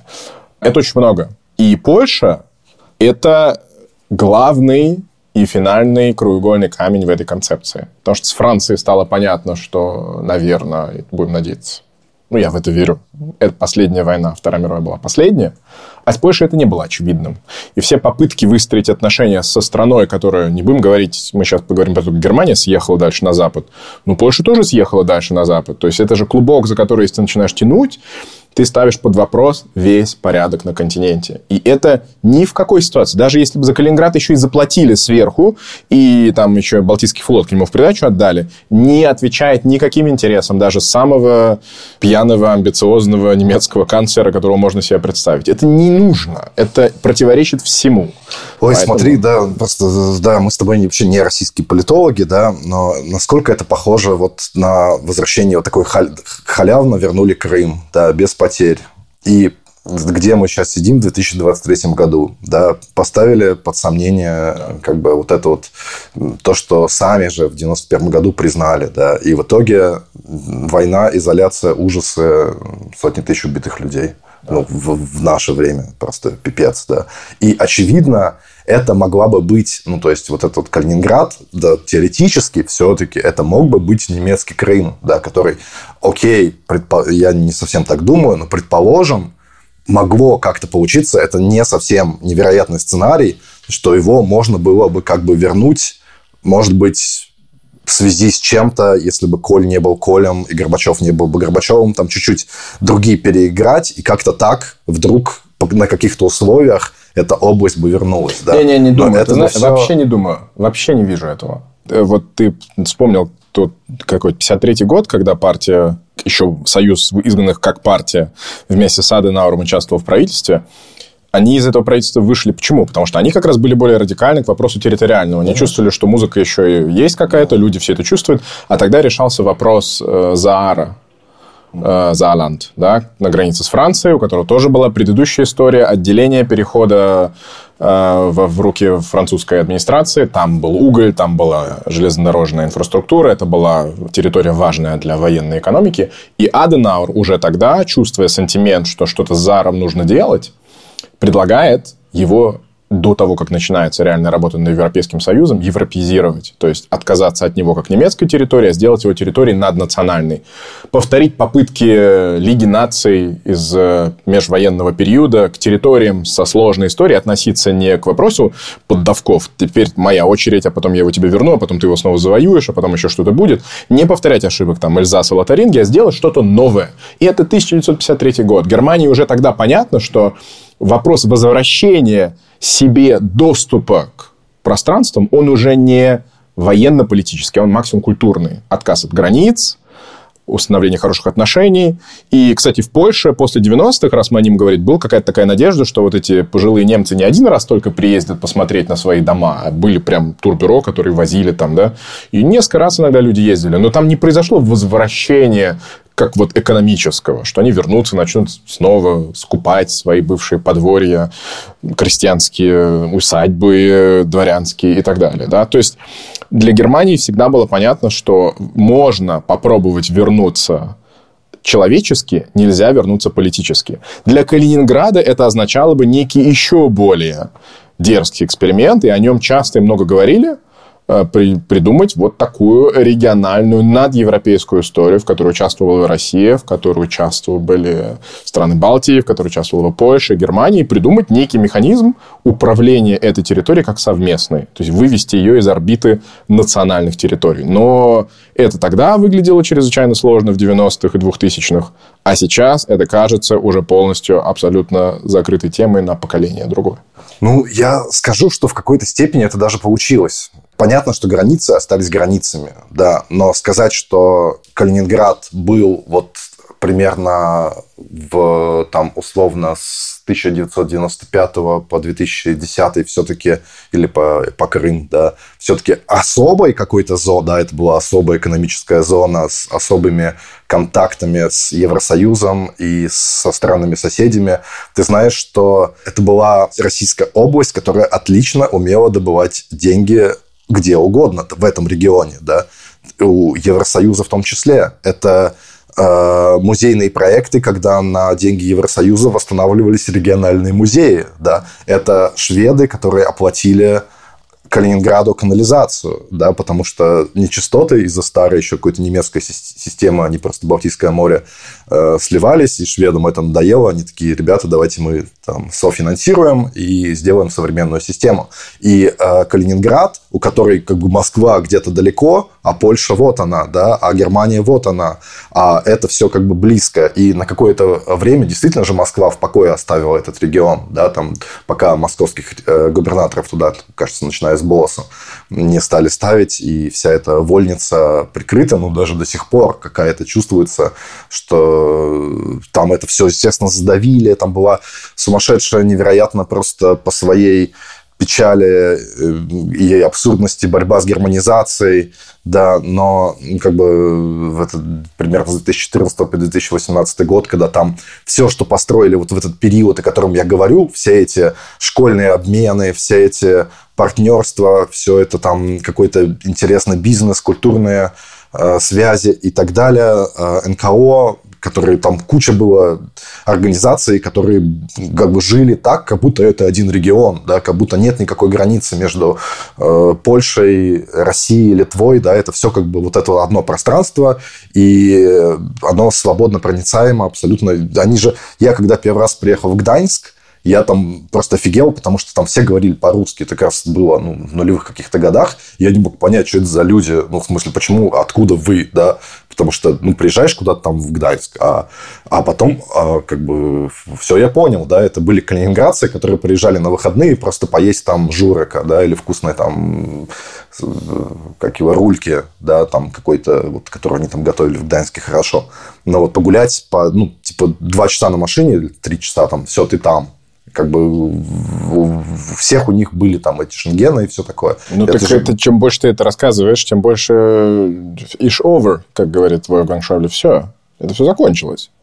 Да, да. Но это же ужасно жалко. Да, это, в том числе и моя, как бы я, ну, да. человек, который там я с этой вот открытой как бы западной идентичностью, да, который вырос э, в Петербурге 90-х, который был очень открытый европейский город. У нас не э, гомосексуалы, не удивляли ни какие-то ни современное искусство, ничего, да, это был, э, ну, типа город, да, в том числе из которого там Путин вышел, который принес там, к сожалению, в том числе и какие-то несчастья для страны в целом. Но сам по себе в значительной степени это был очень открытый город, где границ в голове ни у кого там не было. И поэтому, когда я там переехал в Германию и начал приезжать туда назад, я не мог понять, что изменилось, да, почему, как бы, алло, да, где тот город? Я как вот, как эти твои деды, знаешь, приезжал и не понимал, почему теперь как бы люди там, не знаю, ЛГБТ, они вынуждены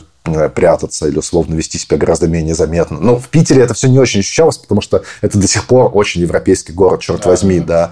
Но почему как бы ты вот о политике там не можешь громко говорить? Почему так? Почему, почему нет выборов и так далее, да?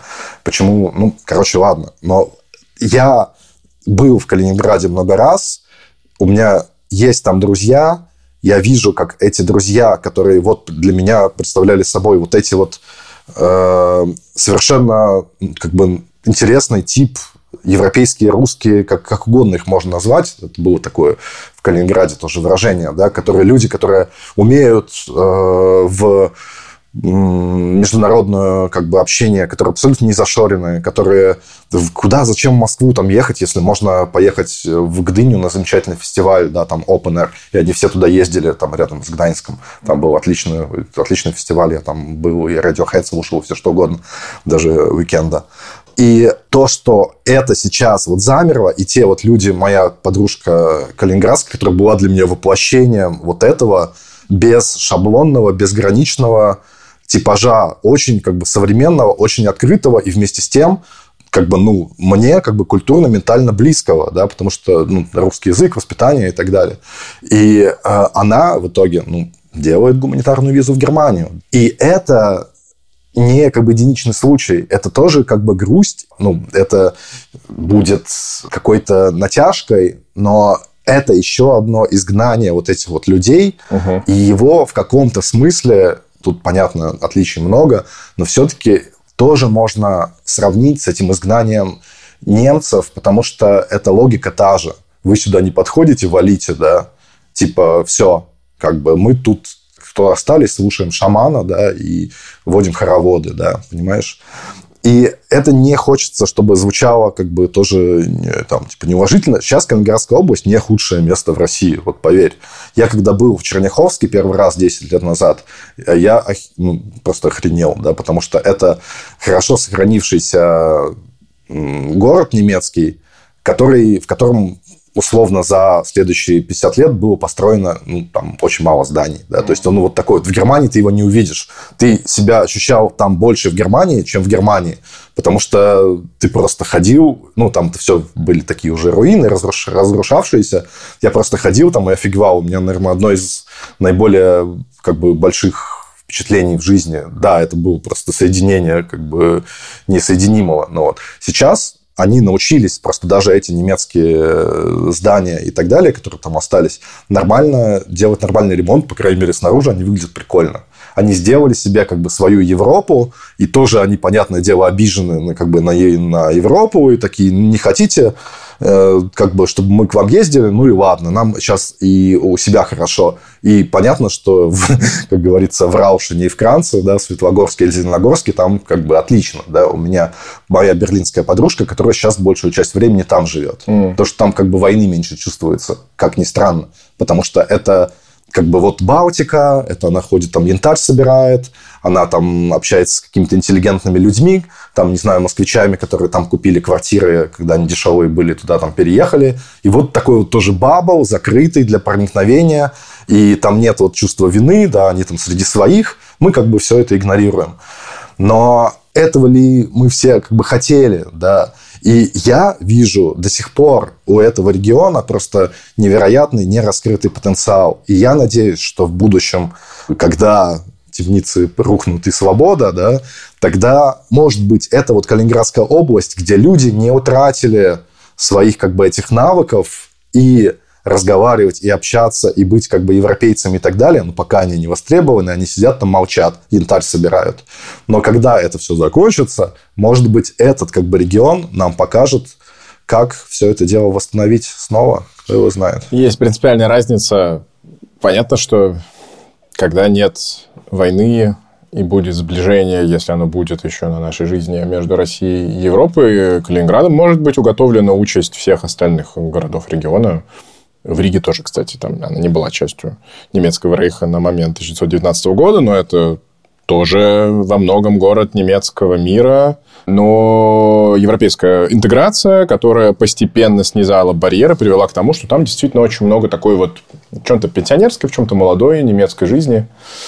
И это может быть символом того, что границы, возведенные и до войны, и после войны просто перестают играть какую-либо роль для человеческой жизни. В этом обещание европейской интеграции внутри ЕС и в тех странах, которые очень туда стремятся. Но нельзя забывать, что переход э, Калининградской области в руки Советского Союза следовал военной логике.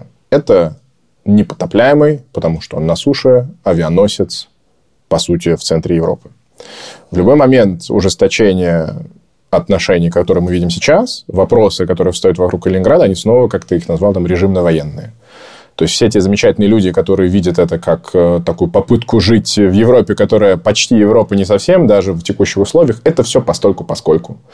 И очень характерно было в прошлом году немецкое внимание к тому, чтобы не обострять ситуацию вокруг Калининграда именно как российского эксклава, да. когда власти, по-моему, литовские это были власти, начали интерпретировать очередной пакет э, Европейской комиссии как запрет транзита вообще почти любых товаров в Калининград. Там, конечно, есть специфика того, что действительно портовая экономика всегда является риском для обхода санкций, любая портовая экономика. Но, естественно, эксклав может жить только если у него есть связь со своей материнской территорией. То же самое, что было с Данцигом между войнами, и э, националистические, позже нацистские силы долго играли на теме, что мы не можем такой важный город для нас оставить где-то в Польше без коридора прямого доступа. И вот эти темы, почему сейчас так страшно об этом говорить, темы территориальных коридоров, темы обмена населения, темы силовых решений, как менять границы, чтобы они совпадали с э, видениями руководители государства, они возвращаются сейчас. Да? Они возвращаются на Южном Кавказе, они возвращаются между Россией и Украиной. И э, Калининград – это на самом деле напоминание о том, что в Европе есть еще потенциал для дополнительных конфликтов. Возвращаясь к тому, что начал говорить, именно под давлением Берлина, я знаю это из первых рук, э, Литву попросили не обострять ситуацию, потому что есть ощущение, что она может очень быстро стать взрывоопасной. Да? Если Российская Федерация почувствует, что Калининград попадает в проблемы с поставками, и э, речь пойдет и, собственно, не только о военных частях, но и о гражданской экономике, это просто вот часть России отрезана. Да? И это, это, это такой европейский, не знаю, смесь эксклава с абсолютно коридорной... Да, то есть Германия не только не желает возвращения наоборот, этого региона, наоборот. Она, она заинтересована в том, чтобы там было все хорошо. Она не хочет никакой блокады. Это ей прежде всего невыгодно. И когда Писториус назвал Калининград Кёнигсбергом, да, там было несколько недель назад такое событие, то тут же его там пресс-служба или кто да. это все Да, сказал, я встречался с, как раз после этого с, буквально несколько дней спустя с начальником его аппарата, и было понятно, что по всем им, по их смущению, смущению что вот где-то уж, где уж действительно не планировали никаких провокаций, так в, это, в этом деле, потому что действительно в поколении Писториуса, а у него там что, 60, сколько ему, 60 с чем-то, да, там от родителей он, конечно, наслушался слова Кёнигсберг, да, хотя и это вот из разряда твоих кёнигсберговских клопсов, да. Да, а, марципан а, еще есть. Марципан есть, и еще какие-то вещи. Но в отличие там от э, чешского, польского, какие еще правительства официально переименовали в своем обиходе Калининград в свои версии. Германии этого, я гарантирую, могу поспорить на что угодно, этого не будет. Мы никогда не увидим серьезных попыток переименовать в собственном обиходе Калининград в Кёнигсберг. Это невозможно себе представить именно вот по всем тем причинам, которые я перечислил. Да, но при этом, если говорить про просто Российскую Федерацию, да, то можно подумать, что на каком-то этапе там встанет вопрос, а действительно ли прикольно, что большой, крупный, очень интересный э, российский город носит имя сталинского ну, это не самый большой монстр в сталинском окружении, да, номинального главы Советского Союза, который просто в 1946 году очень удачно умер, да, и нужно было... И Калининград назвали не Балтийском, как хотели, а собственно, Калининградом, да, то есть прекрасной России будущего, конечно, будет город Калининград, но будет ли он называться Калининград, вполне он может называться Кёнигсбергом, что такого-то, да, называется Петербург Петербургом. Тоже казалось, как можно, ну, во-первых, немецкое там название, как такое может быть? Ничего. Ну, его уже переименовали Петрограду, в Петроград именно по этим да. соображениям. Возможно, мы и это с тобой еще увидим. Да. Знать. Ну. Ты знаешь, что когда Меркель с Обамой встречалась в 2013 году в дворце Шарлоттенбург, который у тебя здесь за углом, они ели кёнигсбергские клопсы. Ой, блин, у меня есть я в детском саду просто в Питере ел вот такие ежики, они назывались, тоже такая подливка, там такая там смесь риса и фарша и что-то такое, они просто очень вкусные были. И я сейчас понимаю, что это вот позднейшая как бы переинтерпретация э, этих клопсов, как если ты вспомнишь советское булочное или там московское ромбабо, да, то mm. потом приезжаешь в Рим и видишь настоящий оригинал и такой, ага, вот как это было задумано. Ну и как и сыр российский, собственно, да, он по чеддер, ну и так далее. Это подумано. Короче говоря, потом есть некоторые такие штуки. И поэтому я вот вижу Кёнигсберг Клопс и знаю одно место в Берлине, где их хорошо готовят, там буквально за 7 евро. Такая есть очень странная восточная столовка в центре. Ой, скинь мне. Да, скинь, Интересно. Да, да, отличное место, скажу, да. И давай не будем прям тут таинственность сообщать. Шмукс называется реставрацион. Шмукс на Брюкенштрассе. Заходите. Оно не, каждый, не клопс там не каждый день, там именно столовка, там все вкусно. И стоит какие-то там 6-7 евро блюдо. Вообще непонятно, как они экономически выживают. Но не суть. Я очень нашим разговором доволен, но давай, если это имеет смысл, сформулируем какие-то ответы вот на этот вопрос. Чему Германию научила потеря Кёнигсберга? Может быть, во-первых, тому, что держаться правил лучше, чем их нарушать в конечном итоге, если речь идет о таких больных вопросах, да, как международная... То есть э, тебе самому выгоднее держаться правил, нежели какая-то абстрактная справедливость? Мне, меня тянет на простые формулировки. Э, научила всему. Научила тому, что всегда расплачиваешься за то, что ты затеваешь, если оно преступно. Факт. Научила тому, что в истории не обязательно всегда есть следующий раунд, и нужно просто дождаться, и в какой-то момент у тебя будет хорошая карта, и ты вернешь себе все, что ты хочешь вернуть. Никакого можем повторить. В Германии больше нет. Ни в каком направлении. Научила тому, что можно одновременно быть преступником и жертвой. И это не значит, что нужно одно как-то математическим путем взвешивать и уравнивать со вторым и приходить к какому-то остатку. Ты одновременно самый страшный преступник, и, кроме того, с тобой произошла человеческая катастрофа, которую сложно описать сегодняшним языком, и точка. И поэтому и никаких аргументов, почему что-то делает одно из этих ипостасей Германии, делает другую из этих ипостасей менее острый, нет оно существует параллельно. Да, Алекс сегодня в хорошей форме, совсем согласен. Ну, добавлю, что, может быть, не грустить, потому что уже отрезано, и тем не менее быть счастливым но об этом как-то не думать. Ну, можно там поспорить, насколько немцы сейчас счастливы, но, по крайней мере, это не то, что лежит на них какой-то гирей, да, вот это вот, не знаю, утро в домах обычных немцев не начинается с того, да. с того, что они смотрят на карту бывшей родины и как бы, не знаю, плачут и думают, блин, как Через это... каждый, там, вы в Венгрии пообщайтесь с людьми политически, исторически подкованными. Через пять минут речь пойдет о договорах в Трианоне, которые урезали современную Венгрию. Съездите в несчастную Армению, в которой всем Ереваном смотрит на Арарат. Эти все темы для Германии не играют никакой роли. А для этих функционеров Союза изгнанных они стали, да, они тоже, у них кризис смыслов, потому что до того, как твой друган Берт Фабрицио стал председателем Бунта Терфертрибеном, ее многолетней председательницей была Госпожа Эрика Штайнбах. Это э, наша, наша, наша любимая рубрика «Всратые немецкие политики» она называется. Я просто, как бы мне казалось, тоже хотел с ней поговорить, но мы как-то обогнули ее. Ну, давай, если уж ты настаиваешь. Ну, коротко. Э, Эрика Нет, просто я ее очень люблю. Эрика Штайнбах, она такая... 80 лет. Она 80 лет, она такая блондинка с остальными голубыми глазами, которая вот в себе... Ее, конечно, до какого-то момента нельзя было называть прямо реваншистской и националистской. В какой какой-то момент стало можно это делать, потому что она обрезала все свои предыдущие связи с ХДС и ушла в ВДГ. И стала председательницей их политического фонда. Который никак не может бюджетное финансирование получить. Ну вот на этой неделе законопроекты они рассматривают, это другая тема.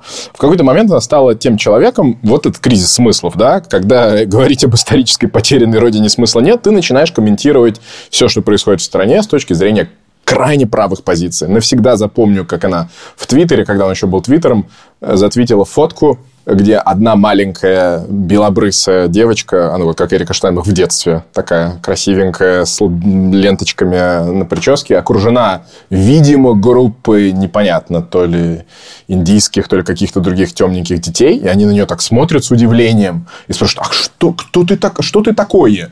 И подпись была «Германия 2030». Вы поняли посыл. Ну, она возглавляла наш союз изгнанных с 98 по 2014, и, видимо, она общалась тогда с представителями этих землячеств, да, она умудрилась поссорить Германию и Польшу несколько раз. Ну, то есть, у нее главный враг была Польша. Вот эта вот, ну, страна, которая получила большую часть вот этих немецких земель. И просто поляки, они делали там опросы какие-то, кого вы больше всего боитесь, или кто там самый главный ваш враг в Германии.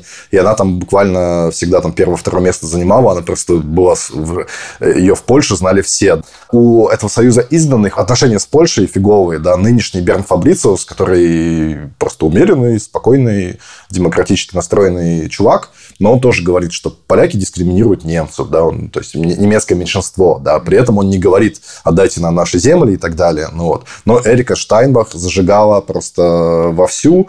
Удивительно, что она столько лет занимала этот, в принципе, пост. Как бы твоя главная задача на посту Союза изгнанных не наломать дров, да, то есть как бы это такая немножко работа, последняя твоя политическая должность в жизни, по сути, да, просто там, я думаю, она неплохо оплачивается, это ты перелезаешь ленточки, вводишь хороводы, где они там вводят их хороводы, да. подпеваешь. По-немецки это называется фруштукс-директор, директор, заходящий на завтрак. Да, и, и при этом Штайнбах вела себя так, как будто она какой-то действующий политик, э, пугала поляков, И когда в 2014 году она перестала занимать эту должность, э, вместо того, чтобы расслабиться как бы на пенсии заслуженной, да, она вот при, приехали беженцы, был миграционный кризис, у нее сорвало башню.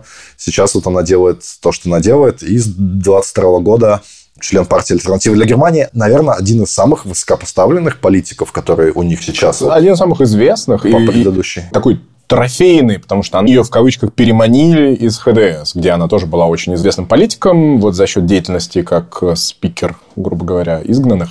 И вообще, один, одну минуту политического анализа в будущее, даже если АДГ когда-нибудь начнет формировать какие-то там правительства и а, делать э, политику на европейском уровне, их не проясненное отношение с Польшей, да и с Венгрией, где вроде бы их политические союзники правят, то, что, и что право, справедливость, что Фидес, если сравнивать не внешнеполитические темы, а там семейные, налоговые отношения к э, государству, что оно должно делать, что не должно делать, традиционные ценности семья, это вообще как бы одна политическая семья, вот все эти партии. Но в тот момент, когда речь заходит о вопросах изгнанных, Эрику Штайнбов в немецких газетах изображает в форме гауляйтерши.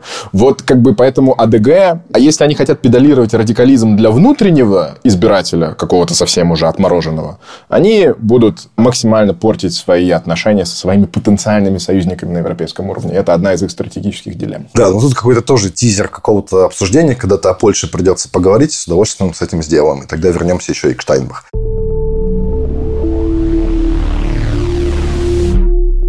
Ну ладно, э, все, все конец рубрики «Всраты, всраты немецкие политики». Рубрика ответов на вопросы с Калининградом мы закончили. Давай не будем скрывать, что мы записываемся 15 октября, потому что это важно, потому что нас спрашивают о том, как немецкие политики реагируют на атаку на Израиль. И это все-таки реакция, и то, что будет в ближайшие дни, зависит от наземной операции совершенно. От того, как Израиль ее сделает. И, наверное, все-таки вот эта вот безграничная солидарность, которую многие сейчас высказывают, границы какие-то у нее, наверное, есть. Тебе лучше знать. Э, в любом случае, мы как бы, пока эта наземная операция не начата, и мы говорим о ситуации на данный момент. Мы не сильно готовились, и к этому сложно подготовиться, потому что ситуация в динамике, и для немецких политиков очень сейчас сложно формулировать какие-то вещи. То есть, да, мы видим четкое и достойное, кажется, заявление Шольца. Как понравилось оно тебе? о солидарности и о поддержке Израиля? Ну, не та категория. Ну, никаких сюрпризов, и он сказал все, что должен был правильно сказать. Такое у меня отношение. Хорошо. Владимир Попков, как Алекс оценивает всемирный наезд на леваков в связи с событиями в Израиле? Ты ощущаешь всемирный наезд на леваков? Ну, я подозреваю, что имеет в виду задающий вопрос, Владимир.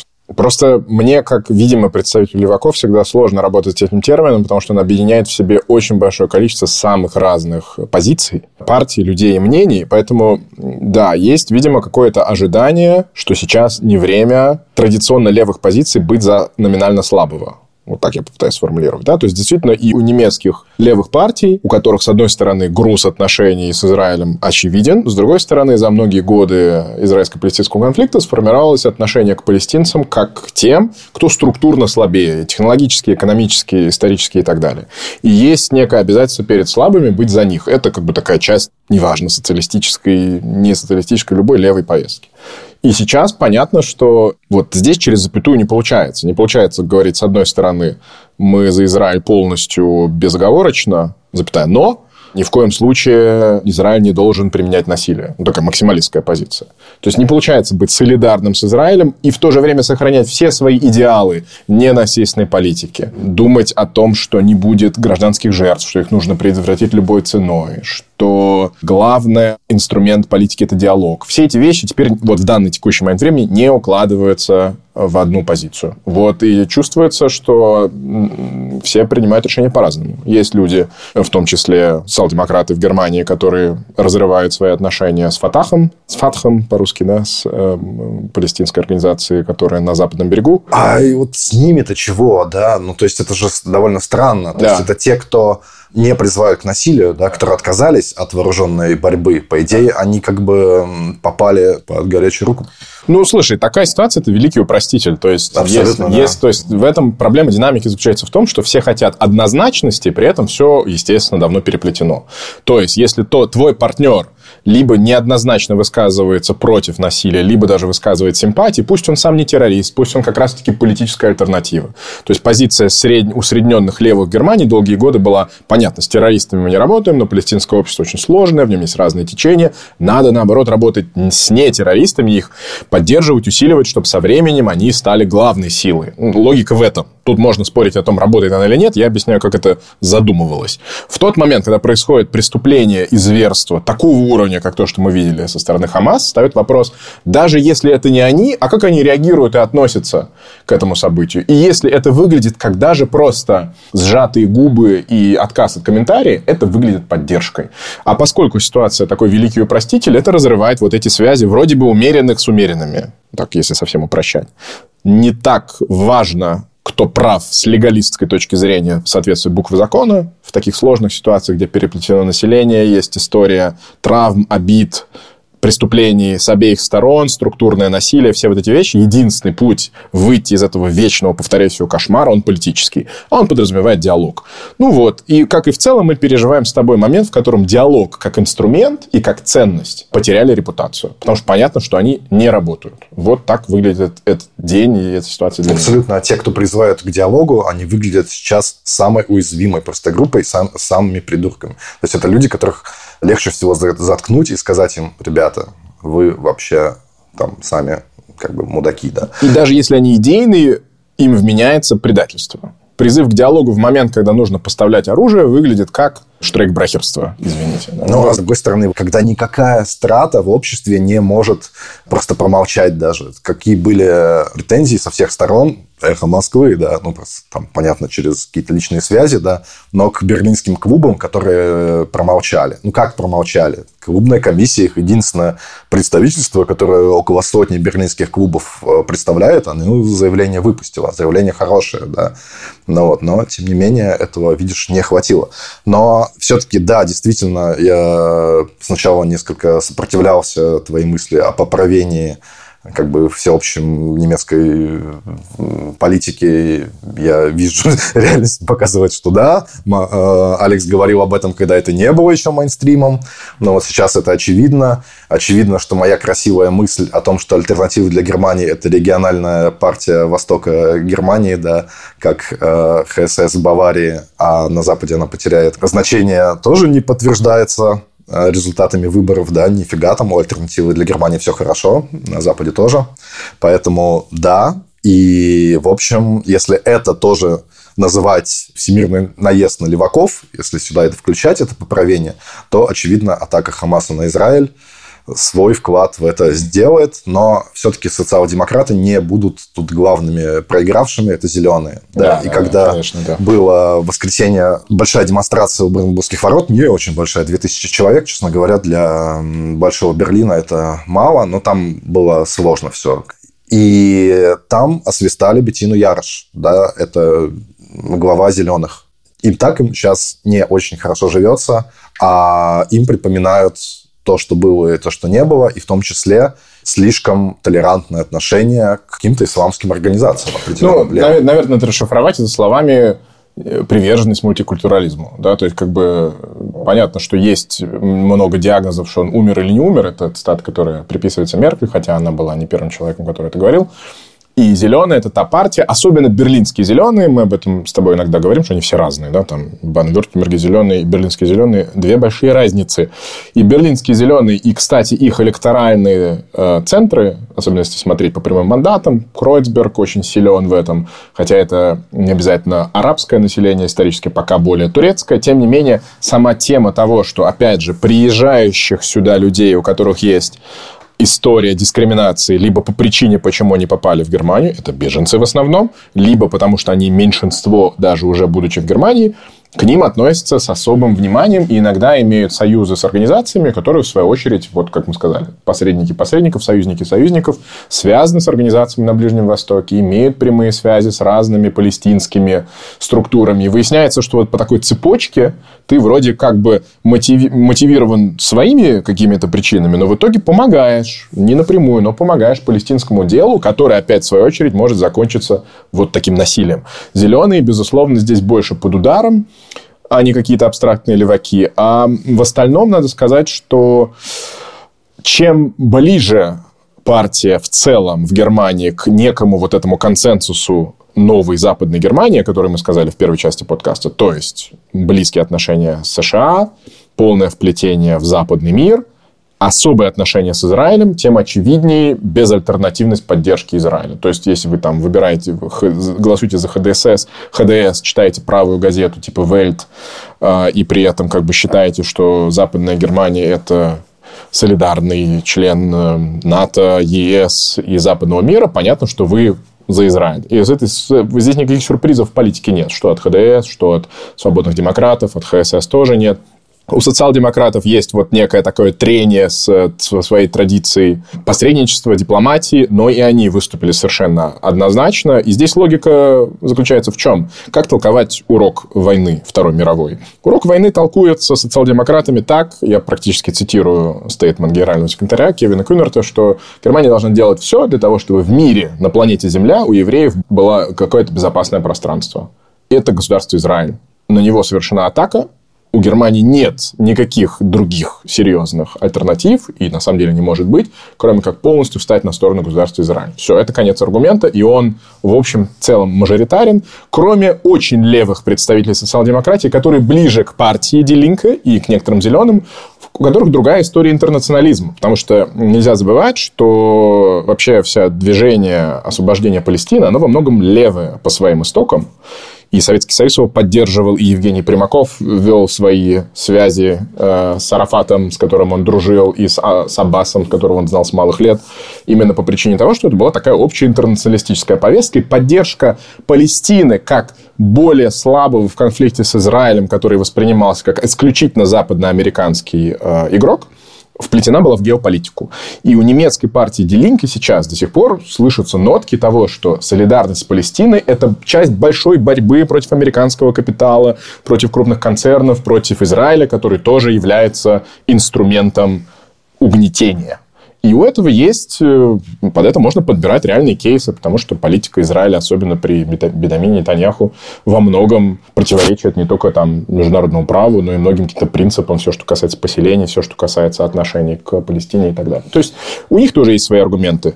Самое интересное с АДГ, мне кажется. Да, давай расскажу да. чуть, потому что как раз мы не поговорили об этом еще. А как раз для альтернативы для Германии, как и для многих правых партий, этот кейс или вообще любое упоминание Израиля – это способ улучшить свой имидж. Да, потому что за АДГ тянется вот это вот антисемитизм, нацизм и так далее. И поэтому, когда в Бундестаге они позвали э, выступать именно Александра Гауланда, да, вот с этой вот Фогельшиц, да, с этой историей, что, ну, истории, если сказать, релятиви, релятивации, есть такое слово. Короче, преуменьшение немецких преступлений в годы Второй мировой, а мы с этим Гауланда четко связываем, да. И вот это тот человек, который как раз о солидарности с Израилем и говорил, что не всем пришлось, ну, по понятным причинам, не все этому там поверили. Но он был очень резок, естественно. То есть для альтернативы для Германии это одни плюшки, да. Они говорят, как, какие мы антисемиты, вот мы как поддерживаем Израиль. Это вы леваки, да, это вы зеленые. И как бы Галланд сказал, что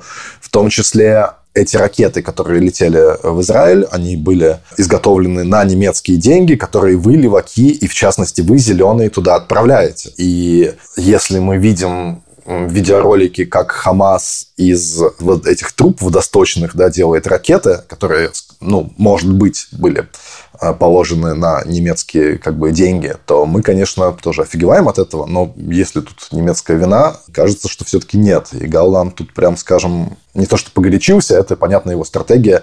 Э, он видит слабое место, он бьет, и непонятно, насколько альтернатива для Германии станет выгодополучателем этого всего скандала. Но вот их вот это вот антилевацкое мы как бы встаем беспрекословно на, на сторону Израиля и так далее. Посмотрим, что ей это, им это принесет. Но есть принципиальная разница. Когда за Израиль встают христианские демократы, либералы, любые другие правые политики, это вот продолжение идентичности, что новая Германия выучила уроки из Второй мировой. Когда это делает АДГ, оборотной стороной этого произраильского курса является российская антиарабская риторика. По сути, они находят очень удобную штуку, когда своим последователям прилично казалось бы, мы за Израиль. Выплескиваете всю свою ненависть на расовой почве. И в этом фишка. Они предлагают удобный, приемлемый подход для того, чтобы вернуться к дискурсу Израиль высоко развитая цивилизованная страна, которая отбивается от толп и даже просто океана вот этих темнокожих э, варваров, которые на него нахлынули. И Европа – это крепость, вокруг которой сужается кольцо бегущих сюда людей, которые несут нам насилие, разрушение, падение цивилизации. В этом принципиальная разница. И в этом, кстати, основная оборона обычных правых, мейнстримных правых от АДГ и этим они очень серьезно занимаются. Шеф-редактор того же Wait, да, которого ты, по-моему, цитировал, да, или кто-то из... Или вопрос цитировал. Он по всем ток-шоу прошелся и сказал, не надо вставать рядом с нами и делать вид, что мы за Израиль по одинаково хорошим причинам. Мы за Израиль, потому что это наш национальный интерес. Вы за Израиль, потому что это дает вам повод вот всю эту фетишизацию, ненависть к всему тому, что не является носителем белой кожи, и ваш рассказ о том, что крепость Европы и крепость Израиль вместе обороняются от Орды, на них накатывающиеся, вы с нами не родственники. В этом принципиальная разница. Да, но, тем не менее, риторика похожа. И именно Вельс писал о немецкой, в том числе и о части немецкой вины. Да, вот так они это формулировали за эти события. У нас тут много спрашивают про Берлин от Лиза. Там есть ли у берлинского правительства какой-то план, как будут справляться с беспорядками и угрозами евреям. Тут э, нужно сказать, во-первых, что мы с тобой э, правильно сделали подкаст про Нойкёльн. Все-таки как бы тоже в которой просто последнюю неделю, да, ну, 80% событий, которые в Берлине происходили, они происходили именно в Нойкёльне, и основные демонстрации антиизраильские, и там до сих пор э, часть там зоны аллеи, она просто как каждый день там что-то происходит, да, собираются люди, ну, которые выкрикивают определенные вещи, которые мы теперь знаем буквально со вчерашнего дня, что вот это вот выкрик, а лозунг о требовании свободной Палестины от моря до реки, он теперь считается противоправным немецкой полиции. Она как бы должна задержать человека, который его кричит. Это буквально до вчерашнего дня было не так, поскольку этот лозунг не предусматривает где-то от моря до реки Иордан, очевидно, там существование Израиля где-то в этом месте. При этом руководство Нойкёльна, да, власти Нойкёльнские под охраной полиции у этой Нойкёльнской ратуши подняли израильский флаг, и высказываются тоже совершенно однозначно. Понятно, что будет запрещена эта пропалестинская организация, как это называется? Самидун. Да, Самидун. Шольц, что редко об этом ну, как бы редко такое происходит в немецкой политике, что до решения суда, да, какие-то политики говорят, мы так сделаем, да, но Шольц это сказал, что она будет запрещена, и, скорее всего, так оно и будет. Но это феномен прожектора. Организация действительно имеет прямые связи с Национальным фронтом освобождения Палестины, который, по-моему, то ли в Ливане, то ли в Сирии расквартирован в основном. Но она, по сути, конечно, клякса. Там 100 человек, формальные члены. Меняется контекст. Э, когда можно было просто не обращать на них внимания, это одно. А когда стало понятно, что в текущем контексте они главные такие разжигатели ненависти и антисемитизма, их запретят. В этом смысле Шольц играет роль именно прожектора, э, а не то, что он будет это решать. Да? И то же самое с квалификацией высказывания, вот этот «from the river to the sea», которому много-много лет, десятилетий этому лозунгу, это тоже эффект прожектора. Его можно было запретить, конечно, там год и два и пять назад, но именно в данном контексте, во-первых, есть ресурсы внимания, экспертизы и желание разобраться, разобрались, запретят и будут, соответственно, действовать. Мне кажется важным, я сегодня с израильским девятым каналом об этом говорим, они тоже задают вопрос, как вот берлинские власти реагируют на беспорядки. Беспорядков нет. Я не считаю то, что происходит беспорядками. Нет, я вижу... Это не беспорядки. Это не беспорядки. Но есть особое некое... внимание к Нойкёльну, да, ну там камень кинули в ну, это, sorry, ну, любое 1 мая в Берлине, это на этом фоне, это Великая Октябрьская, точнее, французская революция. То есть, беспорядков нет, давай начнем с этого. Ну, при этом да. есть как бы задержание людей, которые да. выходят с определенными лозунгами, да, которые они считают справедливыми. Я просто вижу, у меня подружка, она, ну, татарка, мусульманка, и она как бы офигевает, сейчас живет на Кёльне, она такая, типа, что? Да. Ну, вот, то есть, есть люди, для которых это то, что происходит, сейчас это уже с демократией не очень связано именно запрет, давай будем прямо говорить, э, в Берлине запрещают антиизраильские демонстрации, которые в обычное время бы разрешили да. Да, из-за э, угрозы общественной как бы, безопасности. Да. Ну, про израильские тоже так, вообще на эту тему, как бы, да, мы не говорим. Тем не менее, какие-то вот запрещенные, да. они проводятся, да, то есть есть десятки, может быть, сотни людей, которые в них каким-то образом участвуют. Есть все, есть, э, там, это как бы вы звоните, пишете, что вы хотите провести демонстрацию, есть те, которые разрешаются в Германии, есть те, которые запрещаются в Германии, есть те, которых, где организаторы подают после запрета полиции и выигрывают, такие демонстрации вчера тоже были в Дюссельдорфе, в Дортмунде, в Брауншвайге, Мюнхен, Франкфурт запретил, Гамбург тоже запретил, чтобы мы понимали, почему все так по-разному, потому что местные власти и полицейские президиумы, как это называется, всегда оценивают по-разному риск. Они смотрят на как, кто организатор, какие лозунги, какая история, трек рекорд у конкретных организаторов, и ожидать ли столкновения или нет. Поэтому, когда речь идет о запрете, нет национального запрета демонстрации. Такого вообще не бывает. Есть некоторые местные власти, которые считают, что это риск.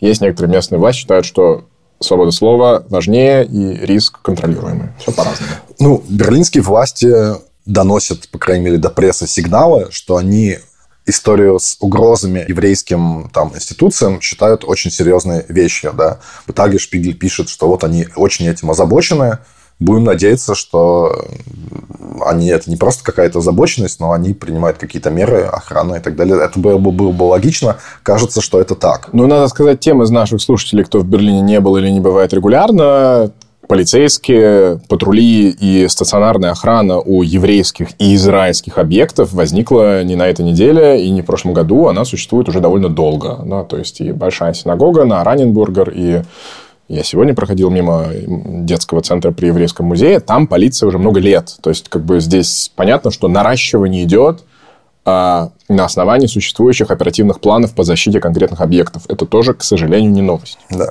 Ну и вот эти вот э, просто, конечно, звезды Давида, которые появляются на берлинских каких-то зданиях, жилых домах, да, в последнее время, это просто настолько выглядит как бы чудовищно и настолько сразу же появляется во всех э, медиа и так далее, что, очевидно, это очень эффективный вот такой инструмент создания в городе определенного настроения. Ну, у нас Поэтому, нет отдела факт-чекеров, Дим, но я попытался посчитать, я так понимаю, что речь идет о трех случаях. Сначала вот один был один. Да, да. да. То есть, и, давайте их точно будет, тоже... Их точно будет больше. Когда мне тоже пишут, задают вопросы, в Берлине начали наносить, я говорю, да, но. Давайте Абсолютно, как бы, да. Но, но на месте... Накину вам конспирологии. Э, да. Во время Холодной войны КГБ платил своим контактным людям и агентам, чтобы они в Западной Германии делали такие вещи регулярно, и тем самым вызывали на международной арене ощущение, что в Германии жив СС и нацизм, и вот он скоро-скоро придет к власти.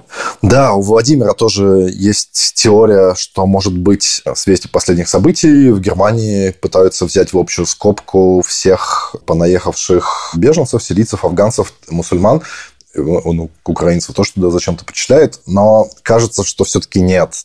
Есть один такой немецкий журналист, э, известный эксперт по терроризму, э, Георг Маскола, я недавно с ним общался, он говорит, он, он такую формулу нашел.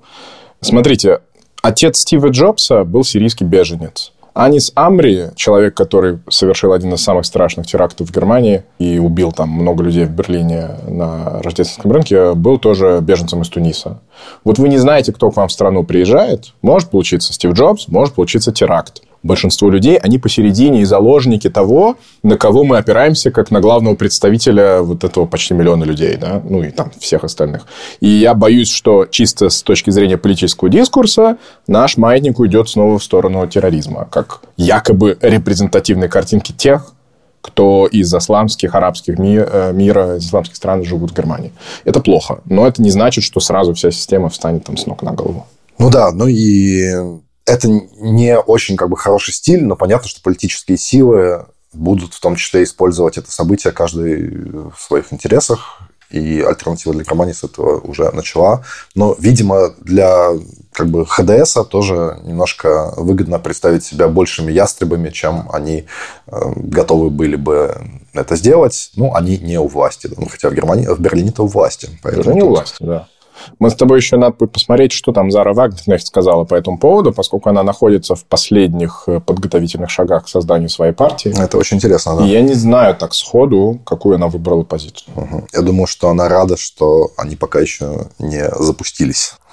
Окей, по Берлину мы немножечко рассказали, что, что происходит, и по, по основным политическим партиям вроде бы тоже. Ну, я только хочу добавить, что я чувствую по своим знакомым, по уровню эмоциональной реакции, казалось бы, ты знаешь, казалось бы, Германия истощена после скоро два года войны России против Украины. Мне казалось, что все, уже никакой эмпатии нет, уже как бы все начинают уходить, закрываться в себя. И это событие за счет того, что связи с Израилем много, в тех кругах, в которых я вращаюсь, друзья, родственники, коллеги, многие там были. Ну, я не ожидал, что это будет прям вот такое ощущение шока и траура. Конечно, это связано с ужасом, но и в целом все-таки другая сторона, все-таки далеко, все-таки много своих проблем. А меня это удивляет. Ну.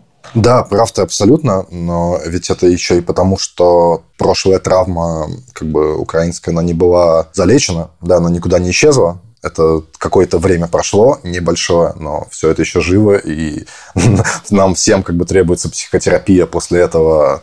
А, а если вместо психотерапии мы получаем сначала Карабах, а теперь это еще. И это точно уже то, что вообще ты не забудешь никогда, особенно Берлин, да, особенно, понятно, резня на Psytrance фестивале у границы с Газой, да, и, ну, блин, это просто именно Берлин, где полно ну, таких вот safe space, где там люди ходят одетые как эльфы. То есть это берлинцу вот это вот состояние безопасности как бы очень хорошо знакомо, да, они, ну, как бы нервные люди, да, тут погода фиговая, тут всем хочется немножко как бы яркости и каких-то ощущений и эмоций вот такого позитива, да, и, и все эти места, как бы, ну, почему берлинские клубы так популярны в том числе, они тебе это, в принципе, ощущение дарят, да, можно рассуждать, насколько оно, как бы, правду там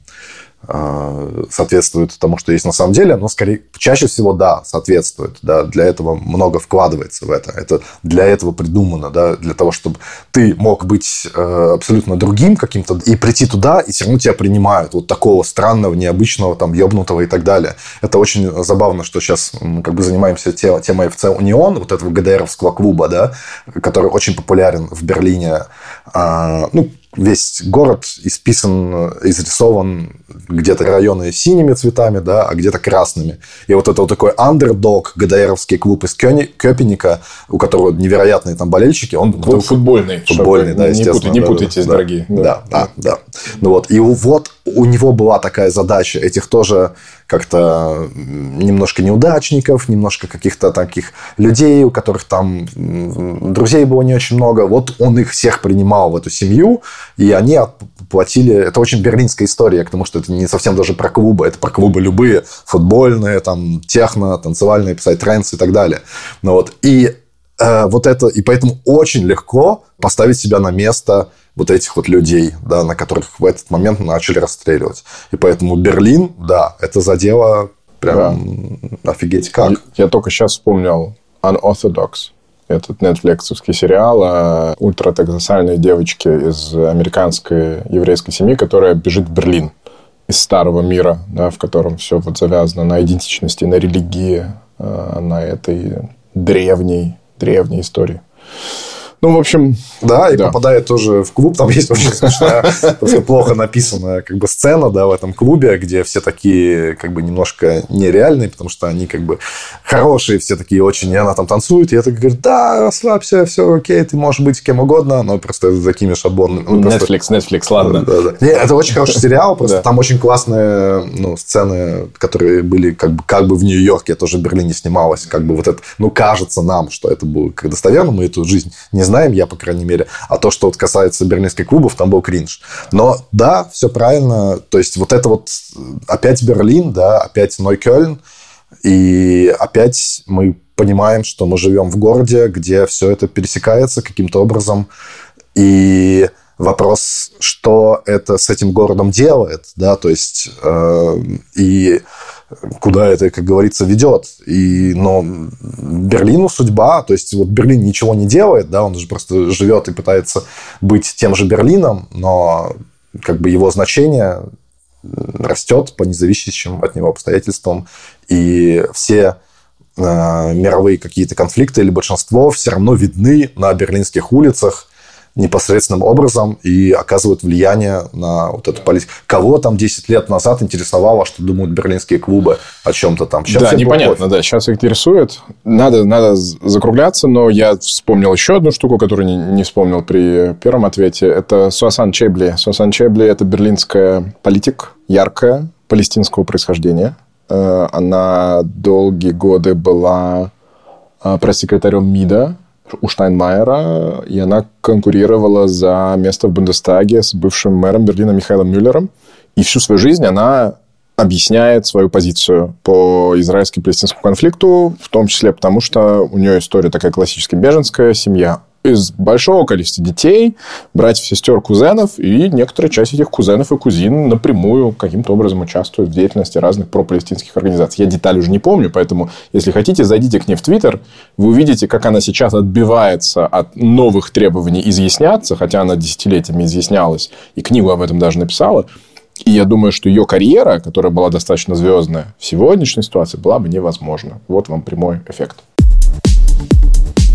Все, закругляемся, благодарим. Patreon, ну, прям красота, да? Очень Мы вас всех любим. Сколько вы, там, вы молодцы. Сколько там, больше 50 человек, кажется, да? Но просто невероятно. Не расслабляйтесь, мы еще не достигли самоокупаемости, да, то есть мы по-прежнему это дело оплачиваем еще, но уже скоро с такой-то поддержкой. Очень приятно, что это как бы растет постепенно, да, то есть не то, что какая-то вот...